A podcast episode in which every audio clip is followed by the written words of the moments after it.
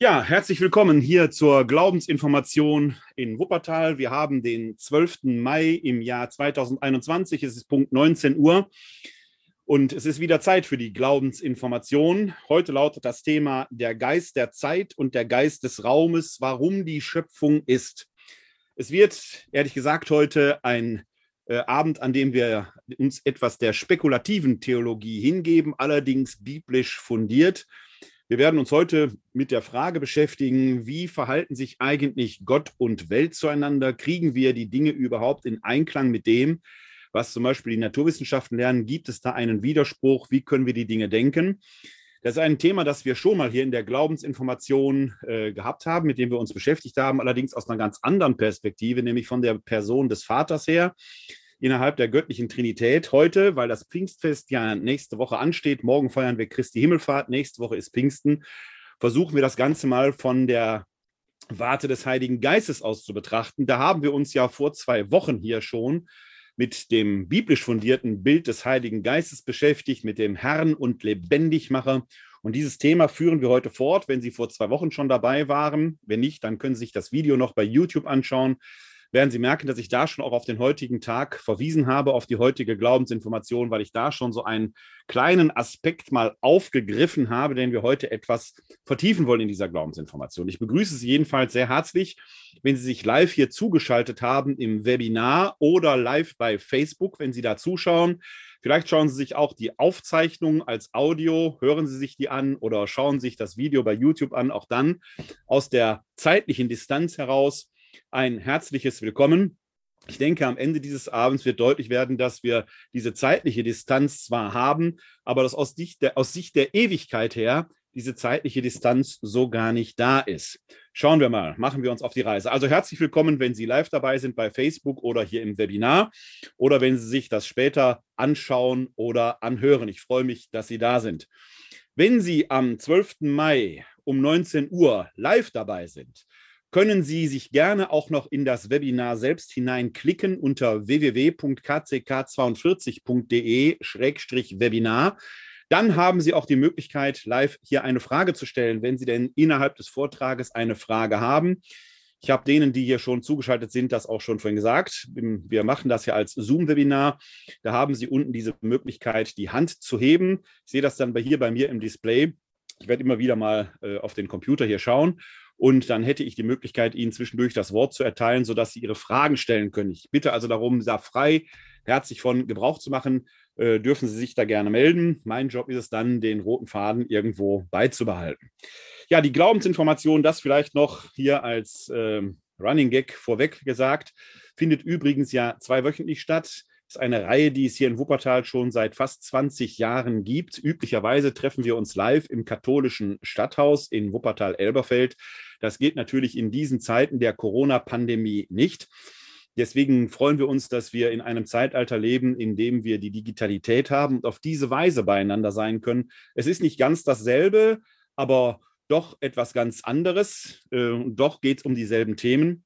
Ich habe jetzt schon von einigen die Nachricht gehört, ob man das nicht in Zukunft beibehalten kann. Wir haben die Glaubensinformation ja immer wieder schon live ins Netz übertragen. Ich denke, dass in den Zeiten, wenn auch Präsenzveranstaltungen wieder möglich sein werden, wir das sicherlich in einer hybriden Form beibehalten können. Das ist etwas, das wir in diesen Zeiten gelernt haben. Die Glaubensinformation selber findet in der Regel im Wechsel zwischen biblisch-theologischen Abenden und systematisch-theologischen Abenden statt Heute ist ein Abend, wo es eher so ein wenig um das systematisch-theologische geht. Ich sagte es eingangs schon, es wird aber auch ein bisschen spekulativ-theologisch. Das soll nicht heißen, dass wir hier rumfantasieren. Wir versuchen uns schon an den Daten und Fakten zu orientieren, die wir halt haben, mit denen wir Theologie treiben können. Aber manchmal geht es eben auch, dass wir dann darum, dass wir auch in der Theologie natürlich die Dinge weiterdenken, metaphysisch weiter ausfalten und natürlich, wenn auch wenn wir da versuchen, mit den Regeln der Vernunft zu arbeiten, versuchen wir Schlüsse zu ziehen, die dann aber spekulativ sind, solange wir den letzten Beweis noch nicht haben. Das machen auch Naturwissenschaften letzten Endes so, wenn sie daran denken, dass manche Planeten ähm, ja prognostiziert worden sind, obwohl man die doch noch nicht hatte. Und dann findet man eben plötzlich so einen Planeten oder Planetoiden, wie wir heute haben, Pluto, den man rechnerisch wusste, dass der irgendwo sein muss und aber dann spekulativ letzten Endes behauptet, bis man den Beweis hat. Und etwas Ähnliches machen wir auch in der Theologie.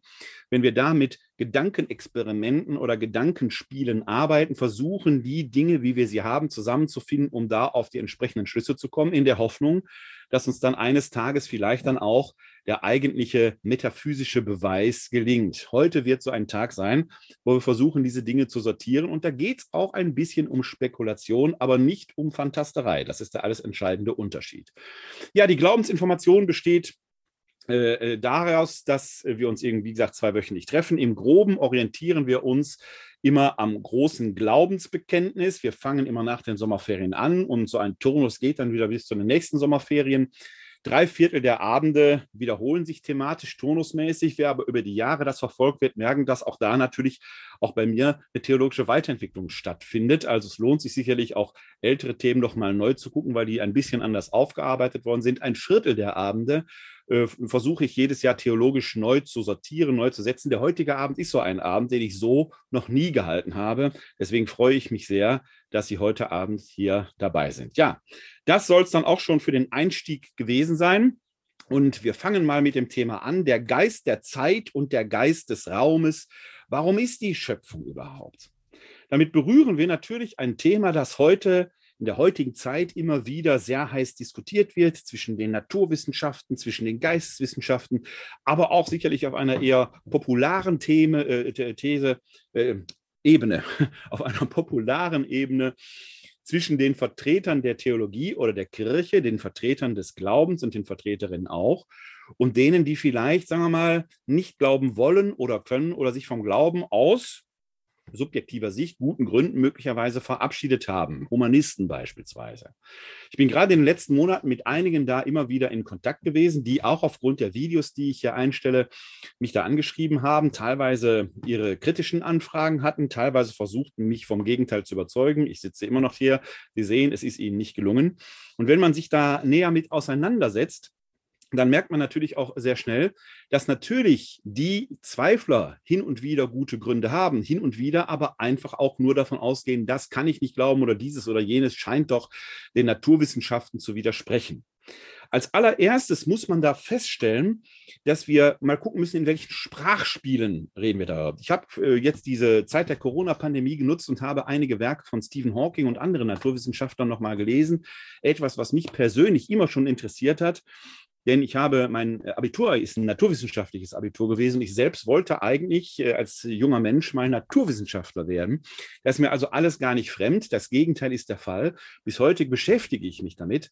Und wie gesagt, Stephen Hawking ist ja einer der großen Physiker äh, der Gegenwart, leider vor einiger Zeit verstorben, hat ja eine schwere Behinderung, aber ein genialer Geist der versucht hat, die Dinge auf seine Weise zu durchdringen, der gerade in der Forschung Raum und Zeit und in der Erforschung der schwarzen Löcher weltbewegendes und wegweisendes erarbeitet hat.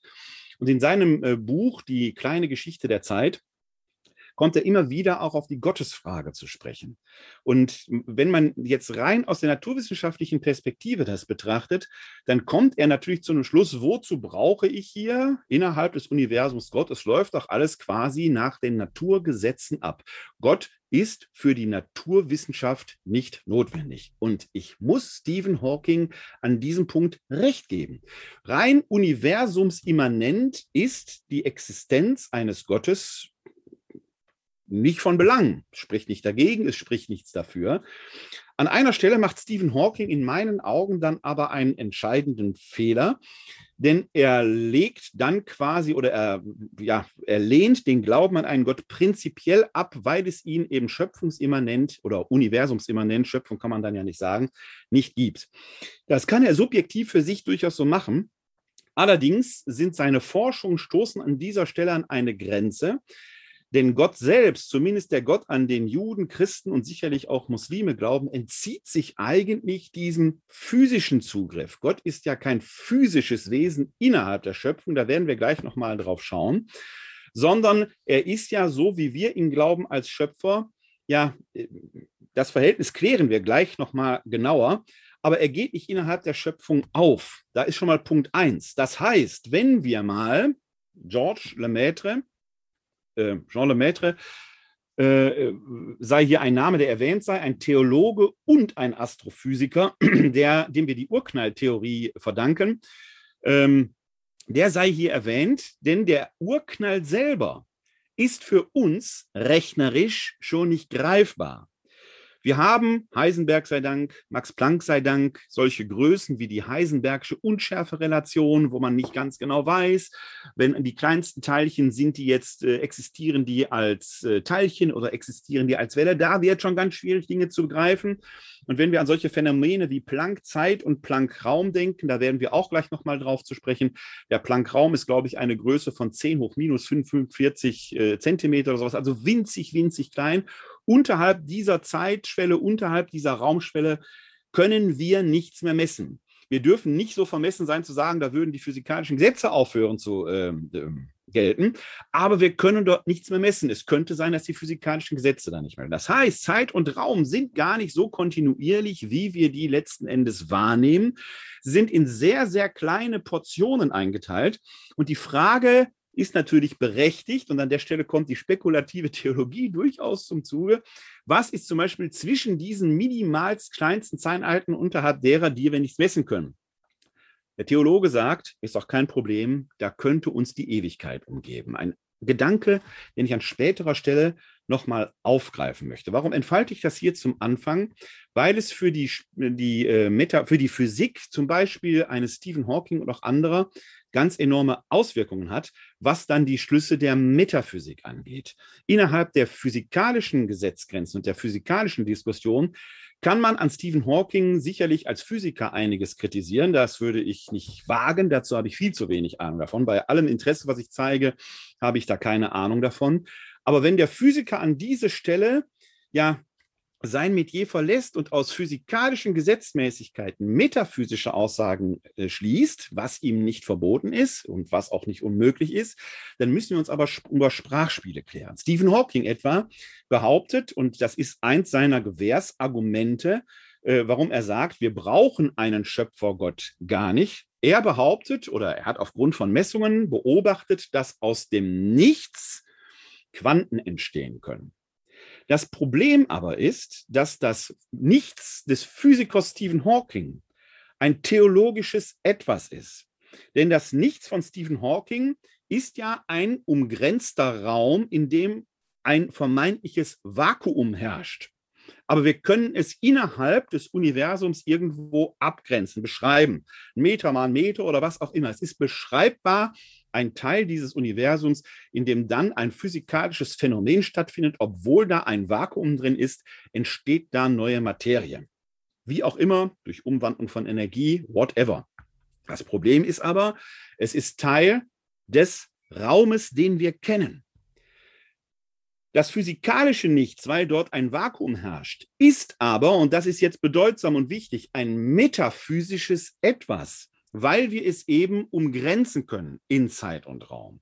Das heißt, wenn Stephen Hawking da von einer Creatio ex nihilo spricht, nämlich der Entstehung eines Quantums aus dem Nichts heraus, dann schüttelt da der Theologe nur den Kopf und sagt, äh, äh, das ist keineswegs Nihilum, das ist nicht nichts, was du da hast, es ist eben ein etwas, weil es beschreibbar in diesem Raum ist. Das theologische Nichts ist tatsächlich ein Nichts.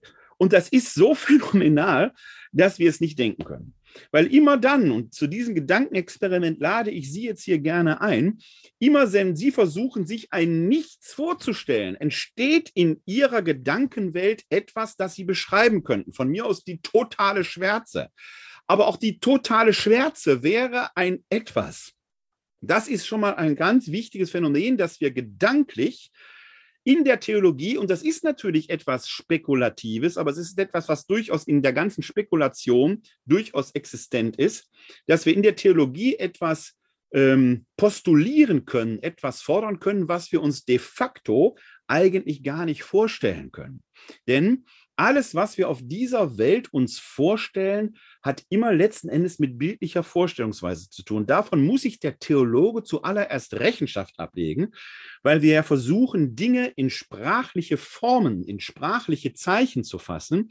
Und diese sprachlichen Zeichen sind immer eigentlich zu klein und zu unvollkommen, um das eigentlich bezeichnete Phänomen fassen zu können. Das ist ein Unterschied zu den Naturwissenschaften, wo wir äh, naturwissenschaftliche oder physikalische Phänomene letzten Endes in der Sprache der Mathematik zum Ausdruck bringen können und dadurch eine gewisse Vorstellungswelt zumindest generieren. Das ist in der Theologie manchmal nicht so. Wenn wir zum Beispiel über Gott sprechen, Gott, der Gott, an den wir Christen glauben, entzieht sich ja gerade zu unserem Zugriff. Da gibt es diese wunderbare Erzählung im Buch Exodus, wo Mose die zehn Gebote auf dem Berg Sinai erhält und äh, Gott sehen möchte. Und Gott sagt ihm, mich zu sehen ist für Sterbliche, für Lebende nicht möglich. Würdest du mich sehen, würdest du augenblicklich sterben. Das führt dann dazu, dass Mose sein Haupt bedecken muss. Es führt dazu, dass im Judentum bis auf den heutigen Tag aus Ehrfurcht die Präsenz Gottes mit einem Vorhang verhüllt ist. Dieser Vorhang spielt bei uns Christen sogar eine Rolle, denn dieser Vorhang, der die Präsenz Gottes verhüllt, reißt im Moment des Todes Jesu im Tempel entzwei. Damit wird deutlich gemacht, am Kreuz wird sichtbar, wie die Herrlichkeit Gottes wirklich ist.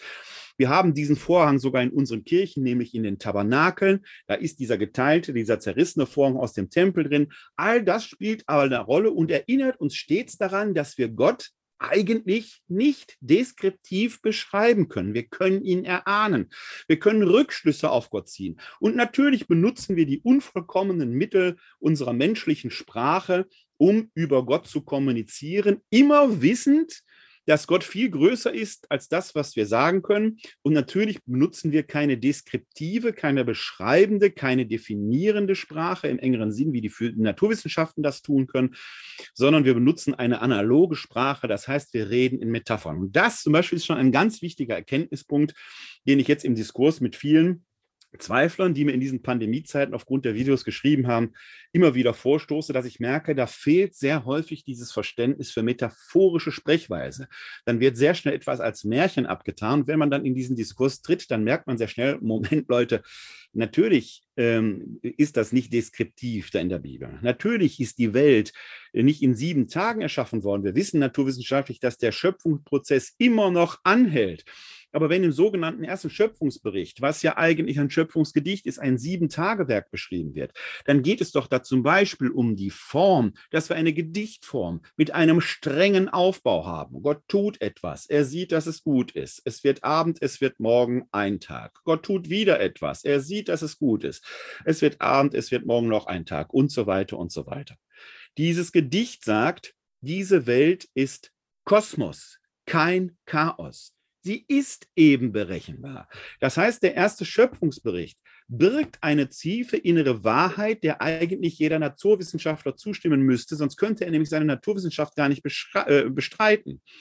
Denn wenn die Welt nicht berechenbar wäre, würde jede Naturwissenschaft ihren Sinn verlieren. An der Stelle gibt es einen großen Konnex zwischen der biblischen Überlieferung und dem naturwissenschaftlichen Streben. Man darf natürlich nicht den Fehler machen und das jetzt als jemand nehmen, der mitprotokolliert hätte, wann Gott tut was, ist ja allein an der Stelle schon unmöglich. Der Mensch, der überhaupt hätte protokollieren können, wenn er denn schon die Schrift gab, davon wird ja gar nicht berichtet, wird ja erst am sechsten Tag erschaffen. Man merkt also, wir müssen uns an dieser Stelle um Sprachspiele kümmern. Das theologische Sprachspiel funktioniert an dieser Stelle komplett anders als beispielsweise das naturwissenschaftliche oder das Sprachspiel der Physiker. Da müssen wir uns erst darüber verständigen, was ist gemeint, wenn wir von nichts reden. Ist es bloß die Abwesenheit von Materie im Sinne eines Vakuums? Da ist aber immer noch Energie da. Oder ist es wirklich das absolute Nichts und nichts heißt in diesem Sinne nichts? Aber noch unser Gedankenexperiment.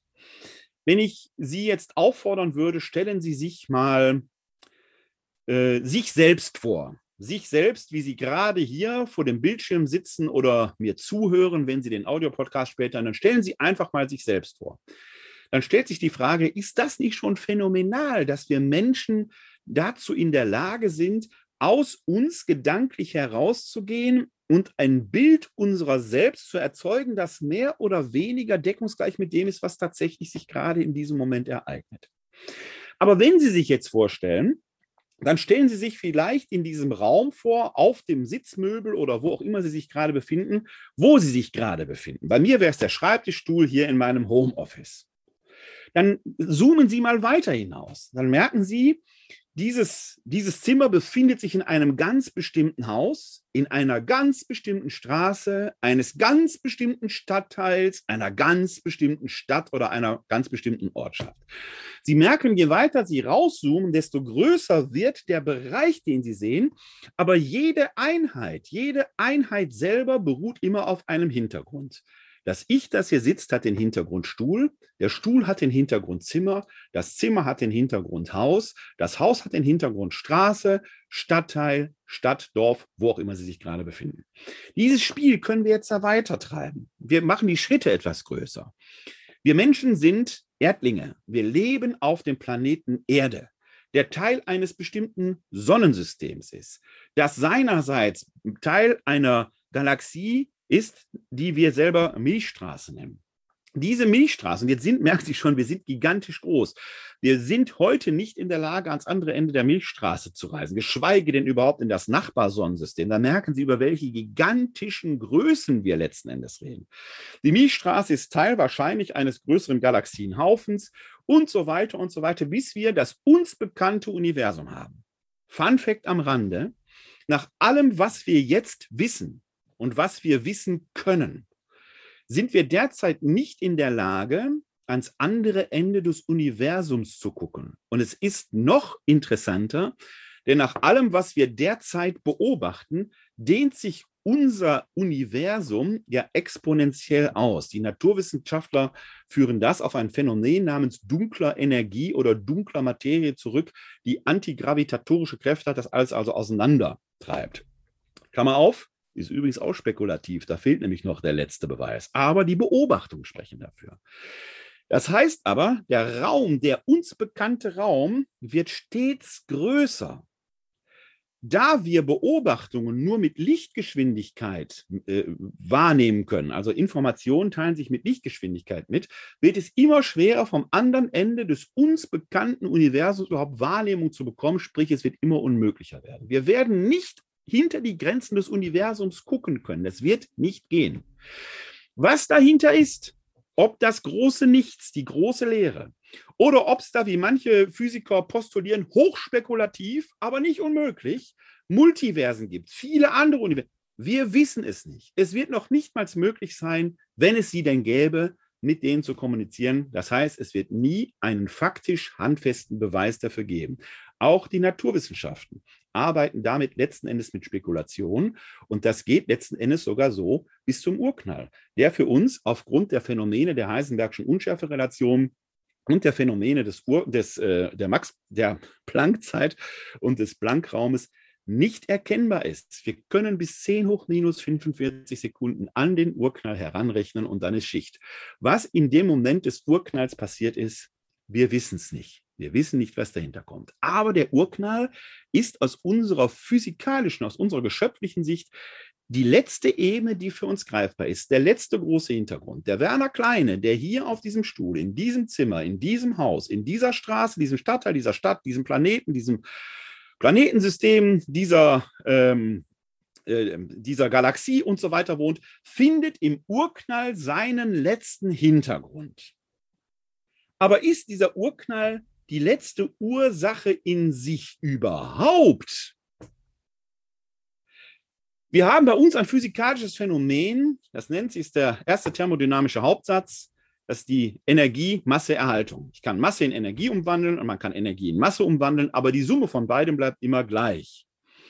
Heißt aber doch, wenn im Urknall alles entstanden ist, alle Energie, alle Masse, die wir hier in dem uns bekannten Universum haben, die ist ja gigantisch, unfassbar, unvorstellbar für uns, kann das eigentlich nicht aus dem Nichts entstanden sein, jedenfalls nicht ohne Impuls vom Außen. Das heißt, auch der Urknall muss einen Hintergrund haben, der für uns nicht einfach so zugänglich ist, aber er muss einen Hintergrund haben. Und dieser Hintergrund, der dahinter steckt, das ist das, was wir Theologen Gott nennen. Die letzte Ursache, die keine Ursache hat der letzte Hintergrund, der in sich keinen Hintergrund hat. Dahinter ist noch nicht mal mehr schwarz. Da ist einfach nichts, wie gesagt, für unsere menschlichen Gehirne, die in Zeit und Raum existieren, nicht vorstellbar. Gut, jetzt geht Stephen Hawking hin und andere Physiker auch, der ist nicht der Einzige und sagt, ja, Moment, Es könnte aber sein, dass da so eine Energiesuppe ist, aus der dann so Energiedinge aufploppen und aus einem ist unser Universum entstanden. Mag sein.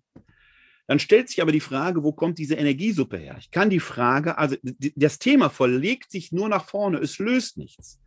Wenn man wie andere Physiker denken, wir hätten ein Universum, das bläht sich auf und bläht sich wieder zusammen. Wie gesagt, die derzeitigen Beobachtungen sprechen eher für ein expandierendes Universum, aber es gibt physikalische Phänomene, dass sich zum Beispiel die Polaritäten umkehren könnten, dann könnte das Ganze sich auch wieder zusammenziehen, dass das also wie so ein Atemsystem ist, es dreht auseinander, es zieht sich wieder zusammen, es dreht zusammen. Es prolongiert die theologische Fragestellung nur an einen Zeitpunkt, an dem alles seinen endlichen Anfang hat. Und selbst wenn es ein unendlicher Prozess ist, bleibt die Frage, wo kommt es her? Das heißt, ich kann mit allen physikalischen Beobachtungen gängige Denkweisen, auch gängige theologische Denkweisen in Frage stellen, den Beweis antreten, Gott ist nicht existent, kann ich damit nicht weil sich Gott in diesem, sofern er denn existiert, in diesem Sinne dem Zugang entzieht. Das heißt, wir reden in dieser Frage, und das ist der erste wichtige Aspekt unserer heutigen Folge hier, der erste Aspekt ist, wir können Gott weder beweisen, noch seine Nicht-Existent beweisen. Wir reden, wie so vieles, und das verwundert die heutigen Naturwissenschaftler eigentlich gar nicht, über Wahrscheinlichkeiten. Denn auch die Naturwissenschaft ist bei allem Streben nach Exaktheit und mathematischer Genauigkeit letzten Endes dazu verdammt und äh, zu der Erkenntnis verdammt, dass auch hier das Phänomen der Wahrscheinlichkeit eine Conditio sine qua non ist. Ich erinnere mich immer noch daran, dass mein äh, Chemielehrer, ich hatte Chemie-Leistungskurs, als wir uns mit der Quantentheorie befassten, das muss so irgendwo in der Jahrgangsstufe 12 damals gewesen sein, hieb, hob er seinen Stift hoch, so wie ich das jetzt hier machte, und sagte, wenn wir uns die Quantentheorie betrachten, ist die Frage, ob die Elektronen zu dem Atom, das hier auf der Spitze dieses Stiftes sitzt, sich gerade hier befinden oder am Empire State Building in New York, wir wissen es nicht. Die Wahrscheinlichkeit, dass es hier ist, dass die Elektronen sich hier befinden, ist sehr hoch. Sie könnten sich aber auch am Empire State Building in New York befinden. Es ist nicht messbar. Wir reden also auch heute in der Naturwissenschaft über Wahrscheinlichkeiten. Das ist der zweite thermodynamische Hauptsatz, der mit der Entropie, dass alles nach größerer Unordnung strebt, aber es trotzdem denkbar ist, dass sich einzelne Phänomene ergeben, die äußerst unwahrscheinlich sind. Wenn Sie schon mal Lotto gespielt haben oder Eurojackpot, wissen Sie das. Die Wahrscheinlichkeit, dass Ihre sechs Zahlen beim Lotto oder Ihre fünf Zahlen beim Eurojackpot kommen mit den Zusatzzahlen beträgt beim Lotto 1 zu 140 Millionen, beim Eurojackpot 1 zu 90 Millionen. Es ist nicht unmöglich, aber doch extrem unwahrscheinlich, dass dieses Phänomen eintrifft. In unserer Natur, die uns umgibt, sind die Sauerstoffatome Gott sei Dank einigermaßen statistisch gleichmäßig verteilt. Es wäre aber denkbar, dass sich alle Sauerstoffatome dieser Welt hier in meinem Zimmer sammeln würden. Dann würden Sie mir jetzt nicht mehr zugucken können. Der zweite thermodynamische Hauptsatz beinhaltet die hohe Wahrscheinlichkeit, dass das nie passieren wird. Aber unmöglich ist es nicht. Wenn wir also über Wahrscheinlichkeiten reden, dann können wir das offenkundig schon auf Gott übertragen wenn wir auf die Gottesfrage übertragen. Wir müssten dann nämlich nicht sagen, wir haben einen Beweis, dass Gott existiert oder einen Beweis, dass Gott nicht existiert. Das ist der mein kritischer Vorwurf, den ich Stephen Hawking mache, dass er da versucht, irgendwelche Beweise heraus äh, zu destillieren. Das kann man weder in die eine noch in die andere Richtung. Man könnte höchstens die Wahrscheinlichkeit, man könnte die Frage als Wahrscheinlichkeitsfrage definieren. Ist es wahrscheinlicher, dass es einen Gott, dass Gott existiert, oder ist es wahrscheinlicher, dass Gott nicht existiert? Sie merken schon, ich habe gerade sprachlich etwas gestolpert, weil ich sagen wollte, umgangssprachlich, dass es Gott gibt. Das kann ich direkt sagen. Gott gibt es nie weil es etwas nur gibt, wenn man dazu den entsprechenden Hintergrund denkt. Mich gibt es in diesem Stuhl, in diesem Zimmer und so weiter. Gott kann es nicht geben, weil Gott keinen Hintergrund mehr hat. Gott ist kein Ding, Gott ist Gott. Deswegen ist Gott die pure, reine Existenz. Und jetzt ist die alles entscheidende Frage, was ist wahrscheinlicher? Und da befinden wir uns in der Tat bei einer Glaubensfrage. Das ist eine Bekenntnisfrage. Das deutsche Wort Glaube macht das übrigens sehr schön deutlich. Es kommt nämlich vom altdeutschen geloben. Und geloben kennen wir in unserer hochdeutschen Sprache auch noch, nämlich wenn wir ein Gelöbnis ablegen, also ein Bekenntnis. Der Glaube ist ein Bekenntnis. Auch Atheismus ist Glaube ein Bekenntnis. Dann bekennt man sich nämlich dazu, ich lehne Gott ab als Hypothese für das Sein, wie es hier ist. Ein Atheist wird aber sofort das Problem haben, dass er dann natürlich erklären muss, sofern ihn diese Frage überhaupt interessiert, wo kommt alles, was wir sehen, was wir wahrnehmen können, überhaupt her? Warum gibt es so ein Phänomen wie das Auge? Das Auge ist mehrfach in der Evolution entstanden, aber ein Phänomen, dass wir hier ein Organ haben, das in der Lage ist, Photonen in Sinneseindrücke zu umwandeln, die wir hier mit unserem Denkapparat zwischen den Ohren in Informationen umwandeln können, auf die wir mit unseren Händen reagieren können, dass es da eine Koordination gibt. Das ist so phänomenal. Das kann natürlich alles purer, reiner Zufall sein. Kann sein alles irgendwie durch Zufall entstanden. Oder ist es nicht wahrscheinlicher, dass hinter allem doch eine, ich will jetzt nicht sagen, diese Intelligenz steckt, aber dass hinter allem eine Grundidee steckt, nämlich ein Schöpfer. Dieses Gelöbnis muss jede und jeder Mensch für sich fällen, sofern er diese Frage stellt. Ich habe in einigen der Diskussionen, die ich da in den letzten Monaten per E-Mail geführt habe, bin ich an einen Punkt gekommen, wo mir mein Gegenüber dann sagte, ich bin an dieser Frage gar nicht interessiert. Okay, das kann ich akzeptieren. Aber das ist dann eigentlich natürlich relativ wenig zu sagen, ich bin Atheist, ich bin an der Frage nicht interessiert. Das akzeptiere ich total. Aber das ist natürlich dann schwierig zu sagen, weil ich an der Frage nicht interessiert bin, wo es das sich hergibt, kann es Gott nicht geben. Naja, okay. Kann man so stehen lassen. Also ich kann das durchaus verstehen, wenn jemand für sich sagt, ich brauche diese Hypothese nicht oder mir scheint das unlogisch zu denken, dass es einen Gott gibt. Für mich ist es wahrscheinlicher, dass es ihn gibt, als dass es ihn nicht gibt. Jetzt habe ich schon wieder falsch gesagt. Für mich ist es wahrscheinlicher, dass Gott ist, als dass er nicht ist. Wenn wir sagen, er ist nicht, sind wir an dieser Stelle mit der Glaubensinformation heute fertig. Dann ist Schluss. Dann sage ich, wünsche Ihnen noch einen schönen Abend. Dann nutzen wir die Zeit des Lebens auf andere Weise. Ich bin aber einer derjenigen, die sagen, ich halte es für wahrscheinlicher, dass das Sein, wie wir es kennen, in all seiner Schönheit, in all seiner Klarheit, in dieser kosmologischen Berechenheit, dass es letzten Endes nicht Chaos, sondern Kosmos ist. Und selbst da, wo die Chaos-Theorien Chaos sehen, ist es letzten Endes, letzten Endes berechenbar nicht für uns Menschen, weil uns die Daten dazu fehlen. Wir müssten bis hinter die hundertste Stelle des Kommas und viel weiter rechnen, um alles erfassen zu können. Aber letzten Endes geschieht nichts in dem Sinne aus Zufall, dass dahinter eine Grundidee steckt. Deswegen halte ich, und ich betone ich, weil das eine subjektive Entscheidung ist, es für wahrscheinlicher Gott ist, als dass er nicht ist. Dann kann man die Frage stellen, und die, wir Menschen sind so, weil wir den Menschen den Drang des Verstehens haben, dann können wir sofort die Frage stellen, wie ist Gott denn dann? Hier wird es schwierig. Und ich möchte Ihnen diese Aspekte mal an einer kleinen Grafik veranschaulichen. Ich versuche meinen Bildschirm mal zu teilen mit meinem iPad. Das dauert jetzt einen klitzekleinen Moment, weil ich die Sachen immer so zusammenschalten muss. Ich hoffe, das funktioniert jetzt. So. Einen kleinen Moment. Jetzt müssten Sie es sehen. Wir können nämlich versuchen, das Verhältnis Gott und Welt in einen grafischen Zusammenhang zu bringen. Ich benutze jetzt immer die Kürzel G und W, G für Gott und W für Welt. Und natürlich sind das jetzt die hilflosen Versuche eines zeichenunbegabten Theologen, etwas grafisch darzustellen, was man eigentlich grafisch gar nicht darstellen kann, denn Gott entzieht sich ja unserem physikalischen Zugriff. Deswegen sage ich direkt am Anfang als Disclaimer hier, alles, was ich jetzt sage, ist natürlich sprachlich der mit dem Phänomen der Unvollkommenheit umgehende Versuch, etwas verstehensmäßig darzubringen. Wir könnten uns natürlich vorstellen, dass wir hier einen Gott haben, der eine Welt erschafft. Gott und Welt sind getrennt voneinander. So könnten wir uns das natürlich vorstellen. Das Problem an dieser Vorstellungsweise aber ist, dass wir dann von Gott noch nichtmals eine Ahnung hätten. Die Frage, ist er oder ist er nicht, würde sich gar nicht stellen, weil wir dieses Phänomen der Wahrscheinlichkeit, dass wir diese Frage überhaupt stellen, gar nicht hätten, weil uns jede Erkenntnismöglichkeit da fehlen würde.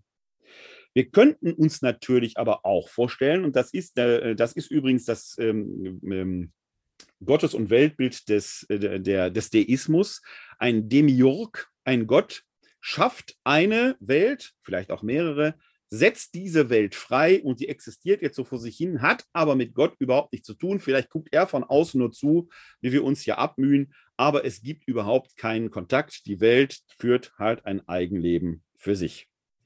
Dann gibt es natürlich ganz klassisch das Bild, dass wir einen Gott haben und dieser Gott befindet sich in der Welt. Er ist ein Teil der Welt. Dieses Gottesbild finden wir zum Beispiel in vielen Naturreligionen oder im Pantheismus und solche Dinge. Da ist Gott ein Teil der Welt, dann sind zum Beispiel auch Bäume heilig oder etwas ähnliches. Das ist ein Bild, das wir in der Kulturgeschichte der Menschheit durchaus finden. Das Problem aber ist, dieser Gott ist ja kleiner als die Welt. Er kann kein Schöpfer sein und ich müsste ihn identifizieren können. Er wäre ein Ding. Dieser Gott diesen Gott gibt es. Er hätte einen Hintergrund in der Welt. Er könnte auf keinen Fall ein Schöpfergott sein. Dieses Gottesbild ist existent. Wir finden es. Aber es ist für uns Christen, auch für Juden und eigentlich auch für Muslime nicht denkbar. Es scheidet aus, weil dieser Gott auf keinen Fall allmächtig sein kann. Er wäre halt ein vielleicht sehr mächtiges Wesen, mit dem wir Menschen uns auseinandersetzen müssten. Ein bisschen sind auch die antiken Gottesbilder mit Zeus, Jupiter und so weiter so gestrickt. Wir könnten uns natürlich vorstellen, und das umgekehrte Bild, dass wir einen Gott haben und die Welt ist einfach ein Teil Gottes im Sinne einer Idee. Wir sind so eine Idee Gottes, die innerhalb des göttlichen Gehirns oder des göttlichen Denkens existiert. Dann aber müssten wir, weil wir ein Teil Gottes sind, ihn als solches komplett erkennen können. Wir würden unser Verhältnis zu Gott geben, dann gäbe es einen Beweis, dass Gott da ist. Da es diesen Beweis aber nicht gibt, scheidet dieses Gottesverhältnis auch aus. Natürlich könnten wir uns eine Mischform vorstellen, wo wir Gott hätten und Welt. Und die hängen jetzt irgendwie zusammen, bilden auch so eine Schnittmenge. Dann aber gäbe es in der Welt vieles, was nicht von Gott ist, was Gott widerspricht vielleicht sogar. Gott würde aber in einem Teil der Welt aufgehen. Ich gestehe zu, dass es nicht wenige Christinnen und Christen gibt, die in eine solche Richtung tendieren. Ich betone tendieren, denn überall da, wo Menschen Dämonen am Werk sind, wiedergöttliche Kräfte, ein Teufel postulieren oder was auch immer, der hier in der Welt sein Unwesen treibt und als Widersacher Gottes auftritt, sind letzten Endes in der Gefahr, einem solchen Gott-Welt-Verhältnis anzuhängen. Dann muss man nämlich sich immer in diese Schnittmenge hineinbegeben, um die wiedergöttlichen Mächte abzuwehren. Gleichzeitig aber hat man an dieser Stelle das ganz, ganz große Problem, dass ein solcher Gott natürlich nicht allmächtig ist, weil vieles in der Welt sich seinem, seiner Sphäre ja entzieht und vieles in dieser Welt mit Gott gar nichts zu tun hat. Auch ein solcher Gott wäre nicht nur nicht allmächtig, er wäre letzten Endes auch kein Schöpfergott. Wir könnten ihn sogar irgendwie identifizieren, können wir aber nicht. Auch dieses Bild scheidet aus. Klammer auf, Fun Fact am Rande. Weist übrigens eine ganz große Anzahl an Fragen auf was zum Beispiel diesen Glauben an einen Teufel, sofern man ihn glaubt, ich kann nicht daran glauben, oder Dämonen angeht. Denn man bewegt sich da eigentlich auf sehr, sehr unsicherem Terrain. Denn wenn es finstere Kräfte gibt, welcher Art die auch immer sein mögen, können die bei einem Gottesbild, wie Juden, Christen und auch Muslime es vertreten, eigentlich immer selbst nur geschöpflichen Charakter haben. Sie mögen mächtig sein, aber nie allmächtig. Auch solche Wesen wären immer Geschöpfe.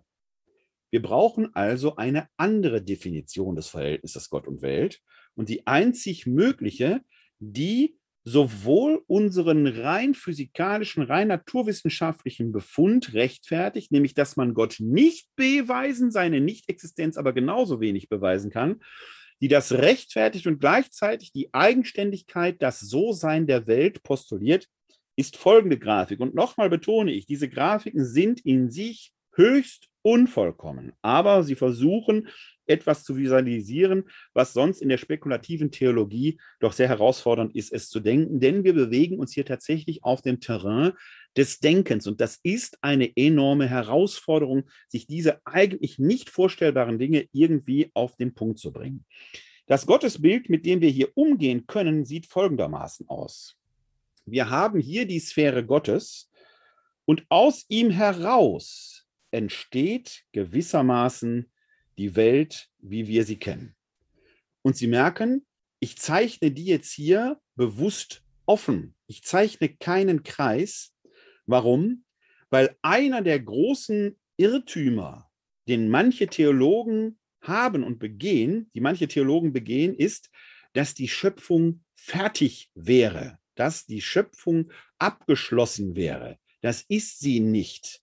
Denn wir wissen ja aus naturwissenschaftlichen Gründen, dass die Schöpfung noch andauert. Der Prozess der Evolution ist nicht zu Ende. Es gibt keinen Endzustand. Das Weltall, das Universum dehnt sich weiter aus. Die Evolution, die wir beobachten können, geht weiter. Das Coronavirus gab es vor einigen Jahren noch nicht, das uns jetzt beschäftigt. Es ist aber jetzt da. Es ist ein Teil dieses anwährenden, andauernden, evolutionären Prozesses, den wir Theologen auch als Schöpfung bezeichnen. Und selbst das uns bekannte Coronavirus, das uns jetzt so mal Liste macht, hat sich in den letzten anderthalb Jahren schon weiterentwickelt, hat weitere Mutanten gemacht. Wir können daran sehen, die Schöpfung ist in vollem Gang. Deshalb darf ich den Prozess gar nicht durch einen abgeschlossenen Kreis zeichnen, sondern es ist ein andauernder Prozess, der anhält. Haben denn jetzt Gott und Mensch, Gott und Welt miteinander zu tun? Auf jeden Fall, so möchte man meinen, ich nehme mal eine andere Farbe, mal rot, auf jeden Fall in diesem einzelnen Punkt, in dem sie sich berühren.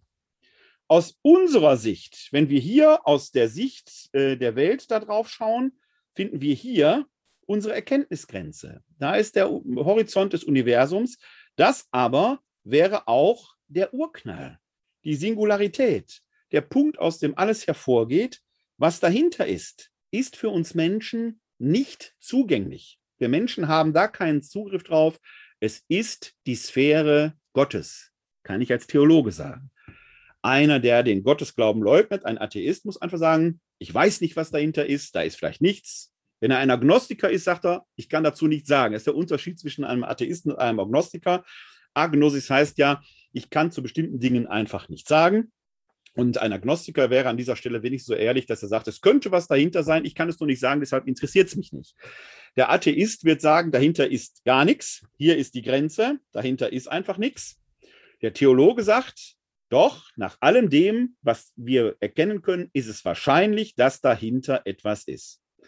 Deskriptiv, beschreibend, und ich nehme diese Grafik mal weg, vielleicht blende ich sie gleich nochmal ein. Deskriptiv, beschreibend können wir nicht sagen, was dahinter ist. Wir können es nicht auf den Tisch stellen und sagen, guck mal, so sieht er aus. Die Frage ist, können wir überhaupt etwas darüber sagen?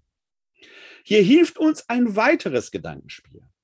Wenn ich Sie bitten würde, mal etwas zu zeichnen, alle, die jetzt hier zugucken oder zuhören, wenn Sie zuhören, haben Sie natürlich keine Chance, es jetzt zu sehen. Ich nehme mal hier einen Gegenstand meines Schreibtischs, diesen Locher.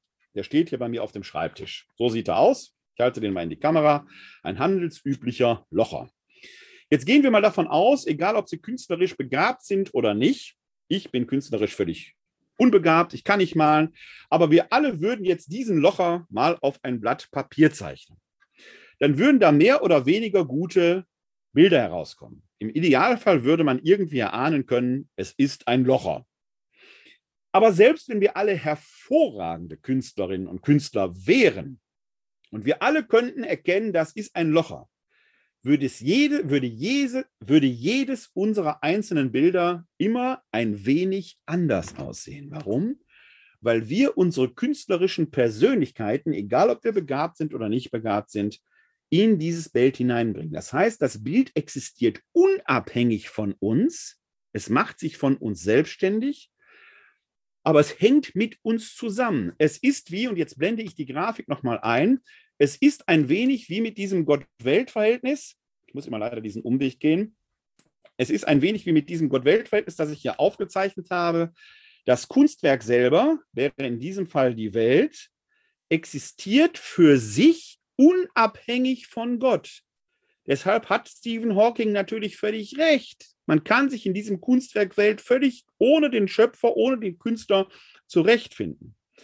Aber wenn ich natürlich etwas über den Künstler herausfinden will, und das ist jetzt die spekulative Hypothese eines Theologen, muss ich die Frage stellen, kann ich nicht aus dem Kunstwerk selber etwas ablesen? Denn aus dem Kunstwerk, das ich als minderbegabter Maler zeichne Und dass vielleicht ein Joseph Beuys, der hat ja Geburtstag in diesen Tagen, ich glaube heute sogar hat er Geburtstag, äh, ein Joseph Beuys hat, wird man natürlich erkennen können, oh, der kann mit Zeichen, Stift und Papier umgehen und der tut sich da etwas schwer mit. Das heißt, wir können aus dem Kunstwerk und seiner Beschaffenheit Rückschlüsse auf den Urheber, auf den Künstler ziehen. Und das funktioniert aus theologischer Sicht eben auch mit Gott. Wir können hier auf dieser Welt schon mal feststellen, dass es Naturgesetze gibt, die in sich berechenbar sind. Dass es Phänomene wie die thermodynamischen Hauptsätze sind, die selbst wenn sie prinzipiell einen vermeintlich chaotischen Zustand prognostizieren, wie der zweite thermodynamische Hauptsatz mit der Entropie, was immer zu größerer Unordnung strebt, ist das ja ein Phänomen, das als solches mit Sicherheit gegeben ist.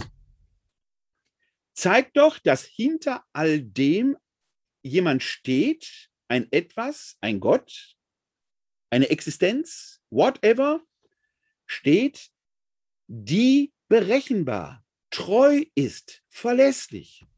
Wir können heute sekundengenau ausrechnen, wann die Sonne morgen aufgehen wird. Und sie wird morgen aufgehen. Wir brauchen nicht um die Barmherzigkeit eines Schöpfers zu bitten, dass er bitte die Sonne aufgehen lassen möge. Wir brauchen keine Freudenfeuer ankünden, wenn ein äh, oder keine äh, Opferfeuer anzünden, wenn eine Sonnenfinsternis geschieht, weil wir wissen, der Mond wird gleich weiter wandern. Es ist verlässlich. Der Gott, an den wir Christen glauben und die Juden und Muslime letzten Endes auch, aber ich spreche als Christ, der Gott, an den wir Christen glauben, ist verlässlich. Er ist, wie der Apostel Paulus es in seinen Briefen mehrfach sagt, Gott ist treu. Er ist verlässlich. Wir brauchen ihn deshalb nicht permanent, um Barmherzigkeit anzuwinseln, weil er verlässlich ist. Dann finden wir aber noch ein weiteres Phänomen. Ich will nur einige Phänomene sagen. Ein weiteres Phänomen, zumindest in unserer menschlichen Existenz oder in der belebten Welt. Ich nenne es das Sehnsuchtsphänomen. Das Sehnsuchtsphänomen.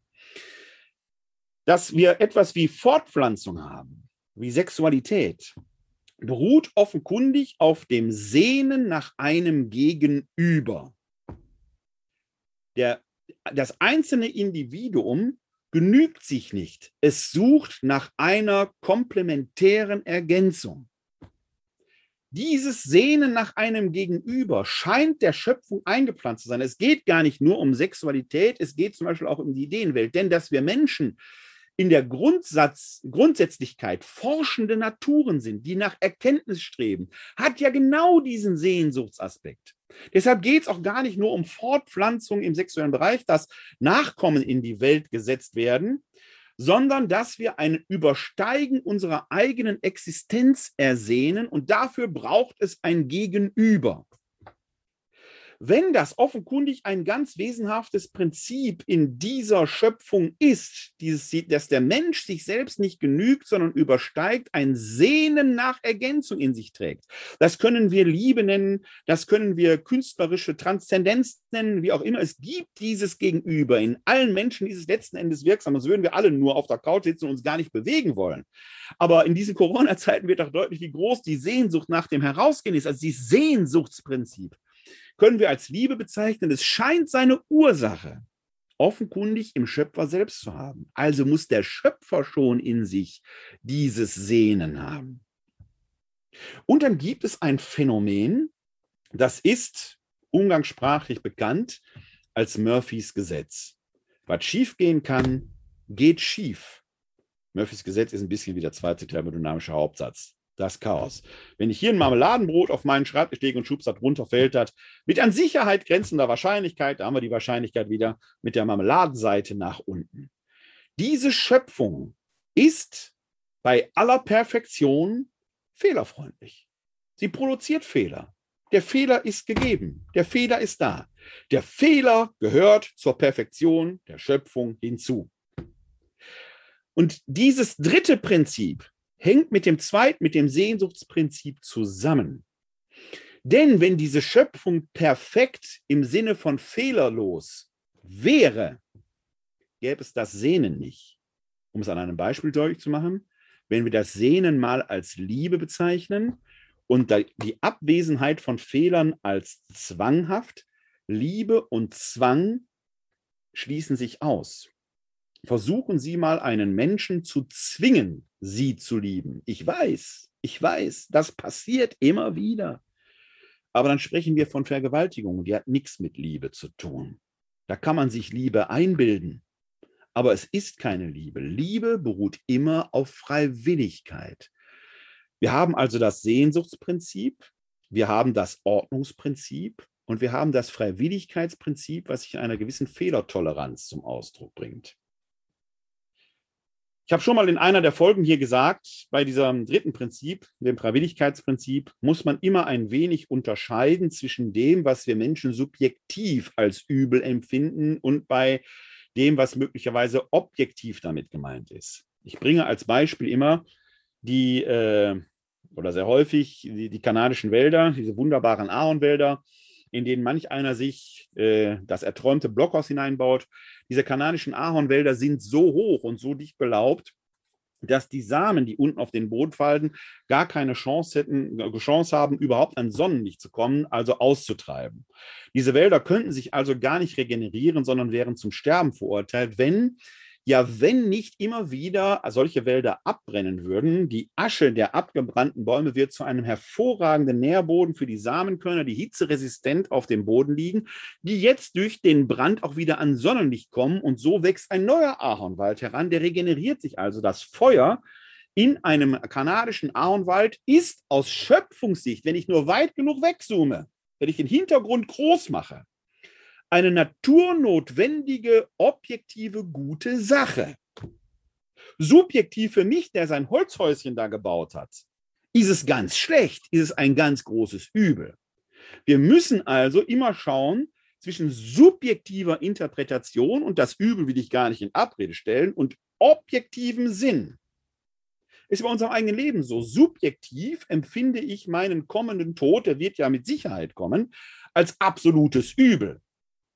Objektiv ist er eine Notwendigkeit, weil sonst unsere äh, die Weitergabe des Lebens in die nächste Generation gar nicht gehen würde, weil dieser Planet irgendwann völlig übervölkert wäre. Objektiv ist die Sterblichkeit also etwas, was naturnotwendig und gut ist. Subjektiv ist sie natürlich ein absolut großes Übel.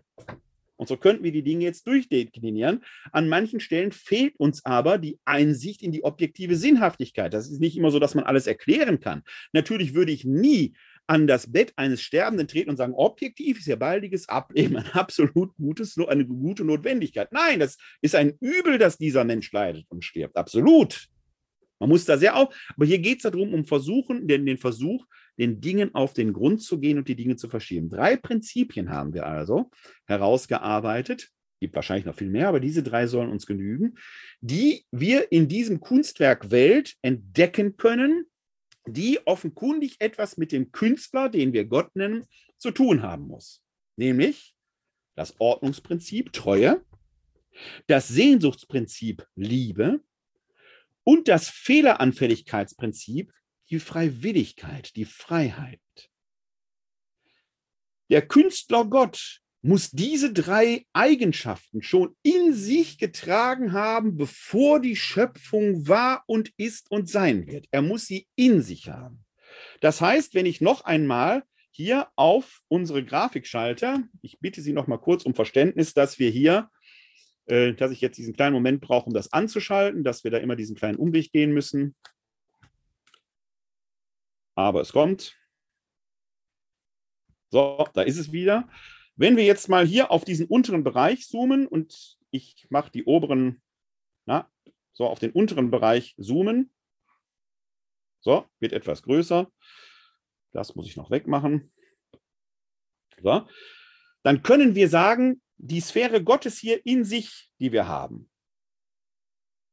muss diese drei Prinzipien schon in sich haben. Das heißt, Gott in sich, Gott in sich muss schon dynamische Begegnung sein. Diese dynamische Begegnung funktioniert aber nur, wenn wir eine Zweiheit haben. Also es muss in Gott mindestens ein Gegenüber geben. Eine Zweiheit haben. Damit dieses Gegenüber aber nicht in monadischem Gegenüber ist, muss ja eine Beziehung haben, muss es etwas Drittes geben, was die beiden miteinander verbindet oder was aus diesen beiden hervorgeht. Das ist schon ein irdisches Phänomen. Wenn zwei gegenüber sich frei und ordentlich, ordentlich in dicke Anführungsstriche geschrieben, also Freiheit, aus Sehnsucht verbinden, entsteht immer etwas Drittes. Bei Mann und Frau kann das ein Kind sein. Bei zwei anderen Menschen kann es ein Projekt sein, eine Lebensidee. Da, wo zwei Menschen sich aus Liebe und Freiwilligkeit verbinden, entsteht immer etwas Drittes Neues und dieses dritte Neue führt ein merkwürdiges Eigenleben. Das Kunstwerk steht unabhängig vom Künstler für sich. Das Kind wird irgendwann seine Eltern verlassen und wird ein eigenes Leben führen, vielleicht eigene Kinder zeugen in die Welt setzen. Das Projekt, das zwei in Liebe verbundene Menschen aus freiem Willen erschaffen, das Lebensprojekt, die Lebensidee, was auch immer, wird geschöpflich, schöpferisch in die Welt gesetzt, wird die Welt verändern. Sie merken an dieser Stelle, völlig wurscht, ob Mann, Frau, Mann, Mann, Frau, Frau, das ist gar nicht das Thema. Da, wo zwei Menschen sich in Liebe und aus Freiwilligkeit miteinander verbinden, eine Beziehung, eine Verbindung eingehen, entsteht etwas Drittes, was geschöpflich in die Welt geht. Das heißt, wir brauchen diesen Dreiergedanken. Und das ist das, was wir Christen als Dreifaltigkeit in Gott bezeichnen. Jetzt haben wir aber einen Gott, an den wir glauben. Ich betone nochmal, wir sind in einem Bereich spekulativer Theologie. Also wir versuchen schon mit den Mitteln der Vernunft und der Logik aus dem So-Sein der Welt, wie sie ist, Schlüsse zu ziehen, wissend, dass der letzte Beweis für uns derzeit nicht möglich ist, vielleicht nie möglich sein wird, aber wir versuchen, unser Gottesbild zu begründen. Wenn wir also in Gott mindestens eine Dreiheit haben, und aus Gott diese Dreiheit mit der Welt, wie wir sie kennen, zu tun haben müssen. Denn wenn Gott in dieser Welt nicht anwesend wäre, dann hätten wir ja ein ganz anderes Gottesbild, dann hätten wir nämlich dieses Gottesbild. Ich blende es noch mal ein, weil ich jetzt damit auch weiterarbeiten werde. Hoppla. So, da kommt das Bild wieder. Wenn Gott und Welt nicht miteinander zusammenhängen würden, hätten wir ja dieses Gottesbild hier oben. Gott und Welt sind unverbunden nebeneinander. Haben wir aber nicht. Gott und Welt stehen ja in einem Bezugsverhältnis. Und jetzt gehen wir Christen hin, und das ist der Unterschied etwa zum Judentum oder zum Islam. Im Judentum, Islam, im Islam wird Gott als der eine bekannt und man sagt letzten Endes nichts über das Innenleben Gottes aus. Wir Christen vertreten die steile These, dass wir sagen, in Jesus Christus hat sich Gott selbst geoffenbart und wir haben eine Ahnung bekommen, ja sogar eine Offenbarung erhalten, dass wir ein Stück des Innenlebens Gottes erkennen und auch auf den Begriff bringen können. Immer betonend, dass der Begriff selber unvollkommen ist. Und da sagen wir, Gott hat sich uns in drei Personen gezeigt. Persona ist ein Begriff aus der Antike. In der Persona steht per und sona drin, per durch sonare Klingen. Die Persona war in der Antike die Maske, die der antike Schauspieler trug, durch die er hindurchsprach. Die hatten vorne oft auch so einen Trichter dran, also einen Lautstärke, einen Lautsprecher, wenn man so will. Also es hat erstmal dieses Durchtönen, hat dieses Offenbarende. Gleichzeitig spielte der antike Schauspieler mehrere Rollen, die er durch das Hochhalten der entsprechenden Persona, der entsprechenden Maske, durch die er ihn durchsprach, signalisierte. Ein Schauspieler hatte mehrere Personen, die er da signalisierte. Man könnte es grob vereinfachend, ist aber dogmatisch nicht ganz korrekt, ich sage es trotzdem, Erscheinungsweisen nennen. Wir haben jetzt von drei Personen, Personen gesprochen und ich betone diesen antiken Bezug, weil wir den Begriff Person natürlich in unserer heutigen Umgangssprache auch benutzen. Da meint es Individuum. Das ist aber, wir reden jetzt nicht über Individuen, sondern wir reden über Personen im antiken Sinn, also über diese Masken, diese Erscheinungsweisen Gottes. Da haben wir auf der einen Seite den Vater. Er ist der Schöpfer der Welt. Er ist die Person Gottes, die in der von uns aus gesehen Unzugänglichkeit des Hintergrundes allen Seins ist, das selbst keinen Hintergrund hat. Wir nennen diese Person Vater, weil wir ja gesagt haben, wir haben drei Dinge. Wir haben das Ordnungsprinzip, wir haben das Liebesprinzip und wir haben das Freiheitsprinzip. Ich habe in der letzten Folge der äh, äh, Glaubensinformationen hier und auch in der Folge, in der wir über den Vater gesprochen haben, da schon etwas näher und etwas ausführlicher darüber gesprochen. Da würde ich darauf verweisen wollen, dass Vater natürlich eine Metapher ist, die dieses Freiheitsprinzip stärker in sich trägt als die Muttermetaphorik, weil gerade Matriarchalgottheiten immer etwas Verschlingendes, Vereinnahmendes haben. In der Vatermetaphorik steht das Freiheitsprinzip etwas stärker im Vordergrund, auch das Ordnungsprinzip. Deshalb diese Vatermetaphorik, die natürlich archetypisch gedacht werden muss. Dass wir im Glaubensbekenntnis auch diesen weiblichen Aspekt haben, wenn es im, zwei, im dritten Artikel heißt, wir glauben an Jesus Christus, aus dem Vater geboren vor aller Zeit. Da wird das, die, die Vatermetaphorik mit einer Mutter, mit der mütterlichen Metaphorik des Gebärens verbunden, steht außer Zweifel. Wir nennen es hier Vater, weil da dieses Freiheitsprinzip metaphorisch etwas stärker zum Ausdruck kommt als in einer Muttermetaphorik. Dann haben wir, und ich wende den Blick jetzt mal auf die Welt, die Sphäre des Geistes. Die Welt ist die Sphäre des Heiligen Geistes. Das war das Thema der letzten Glaubensinformation von vor zwei Wochen.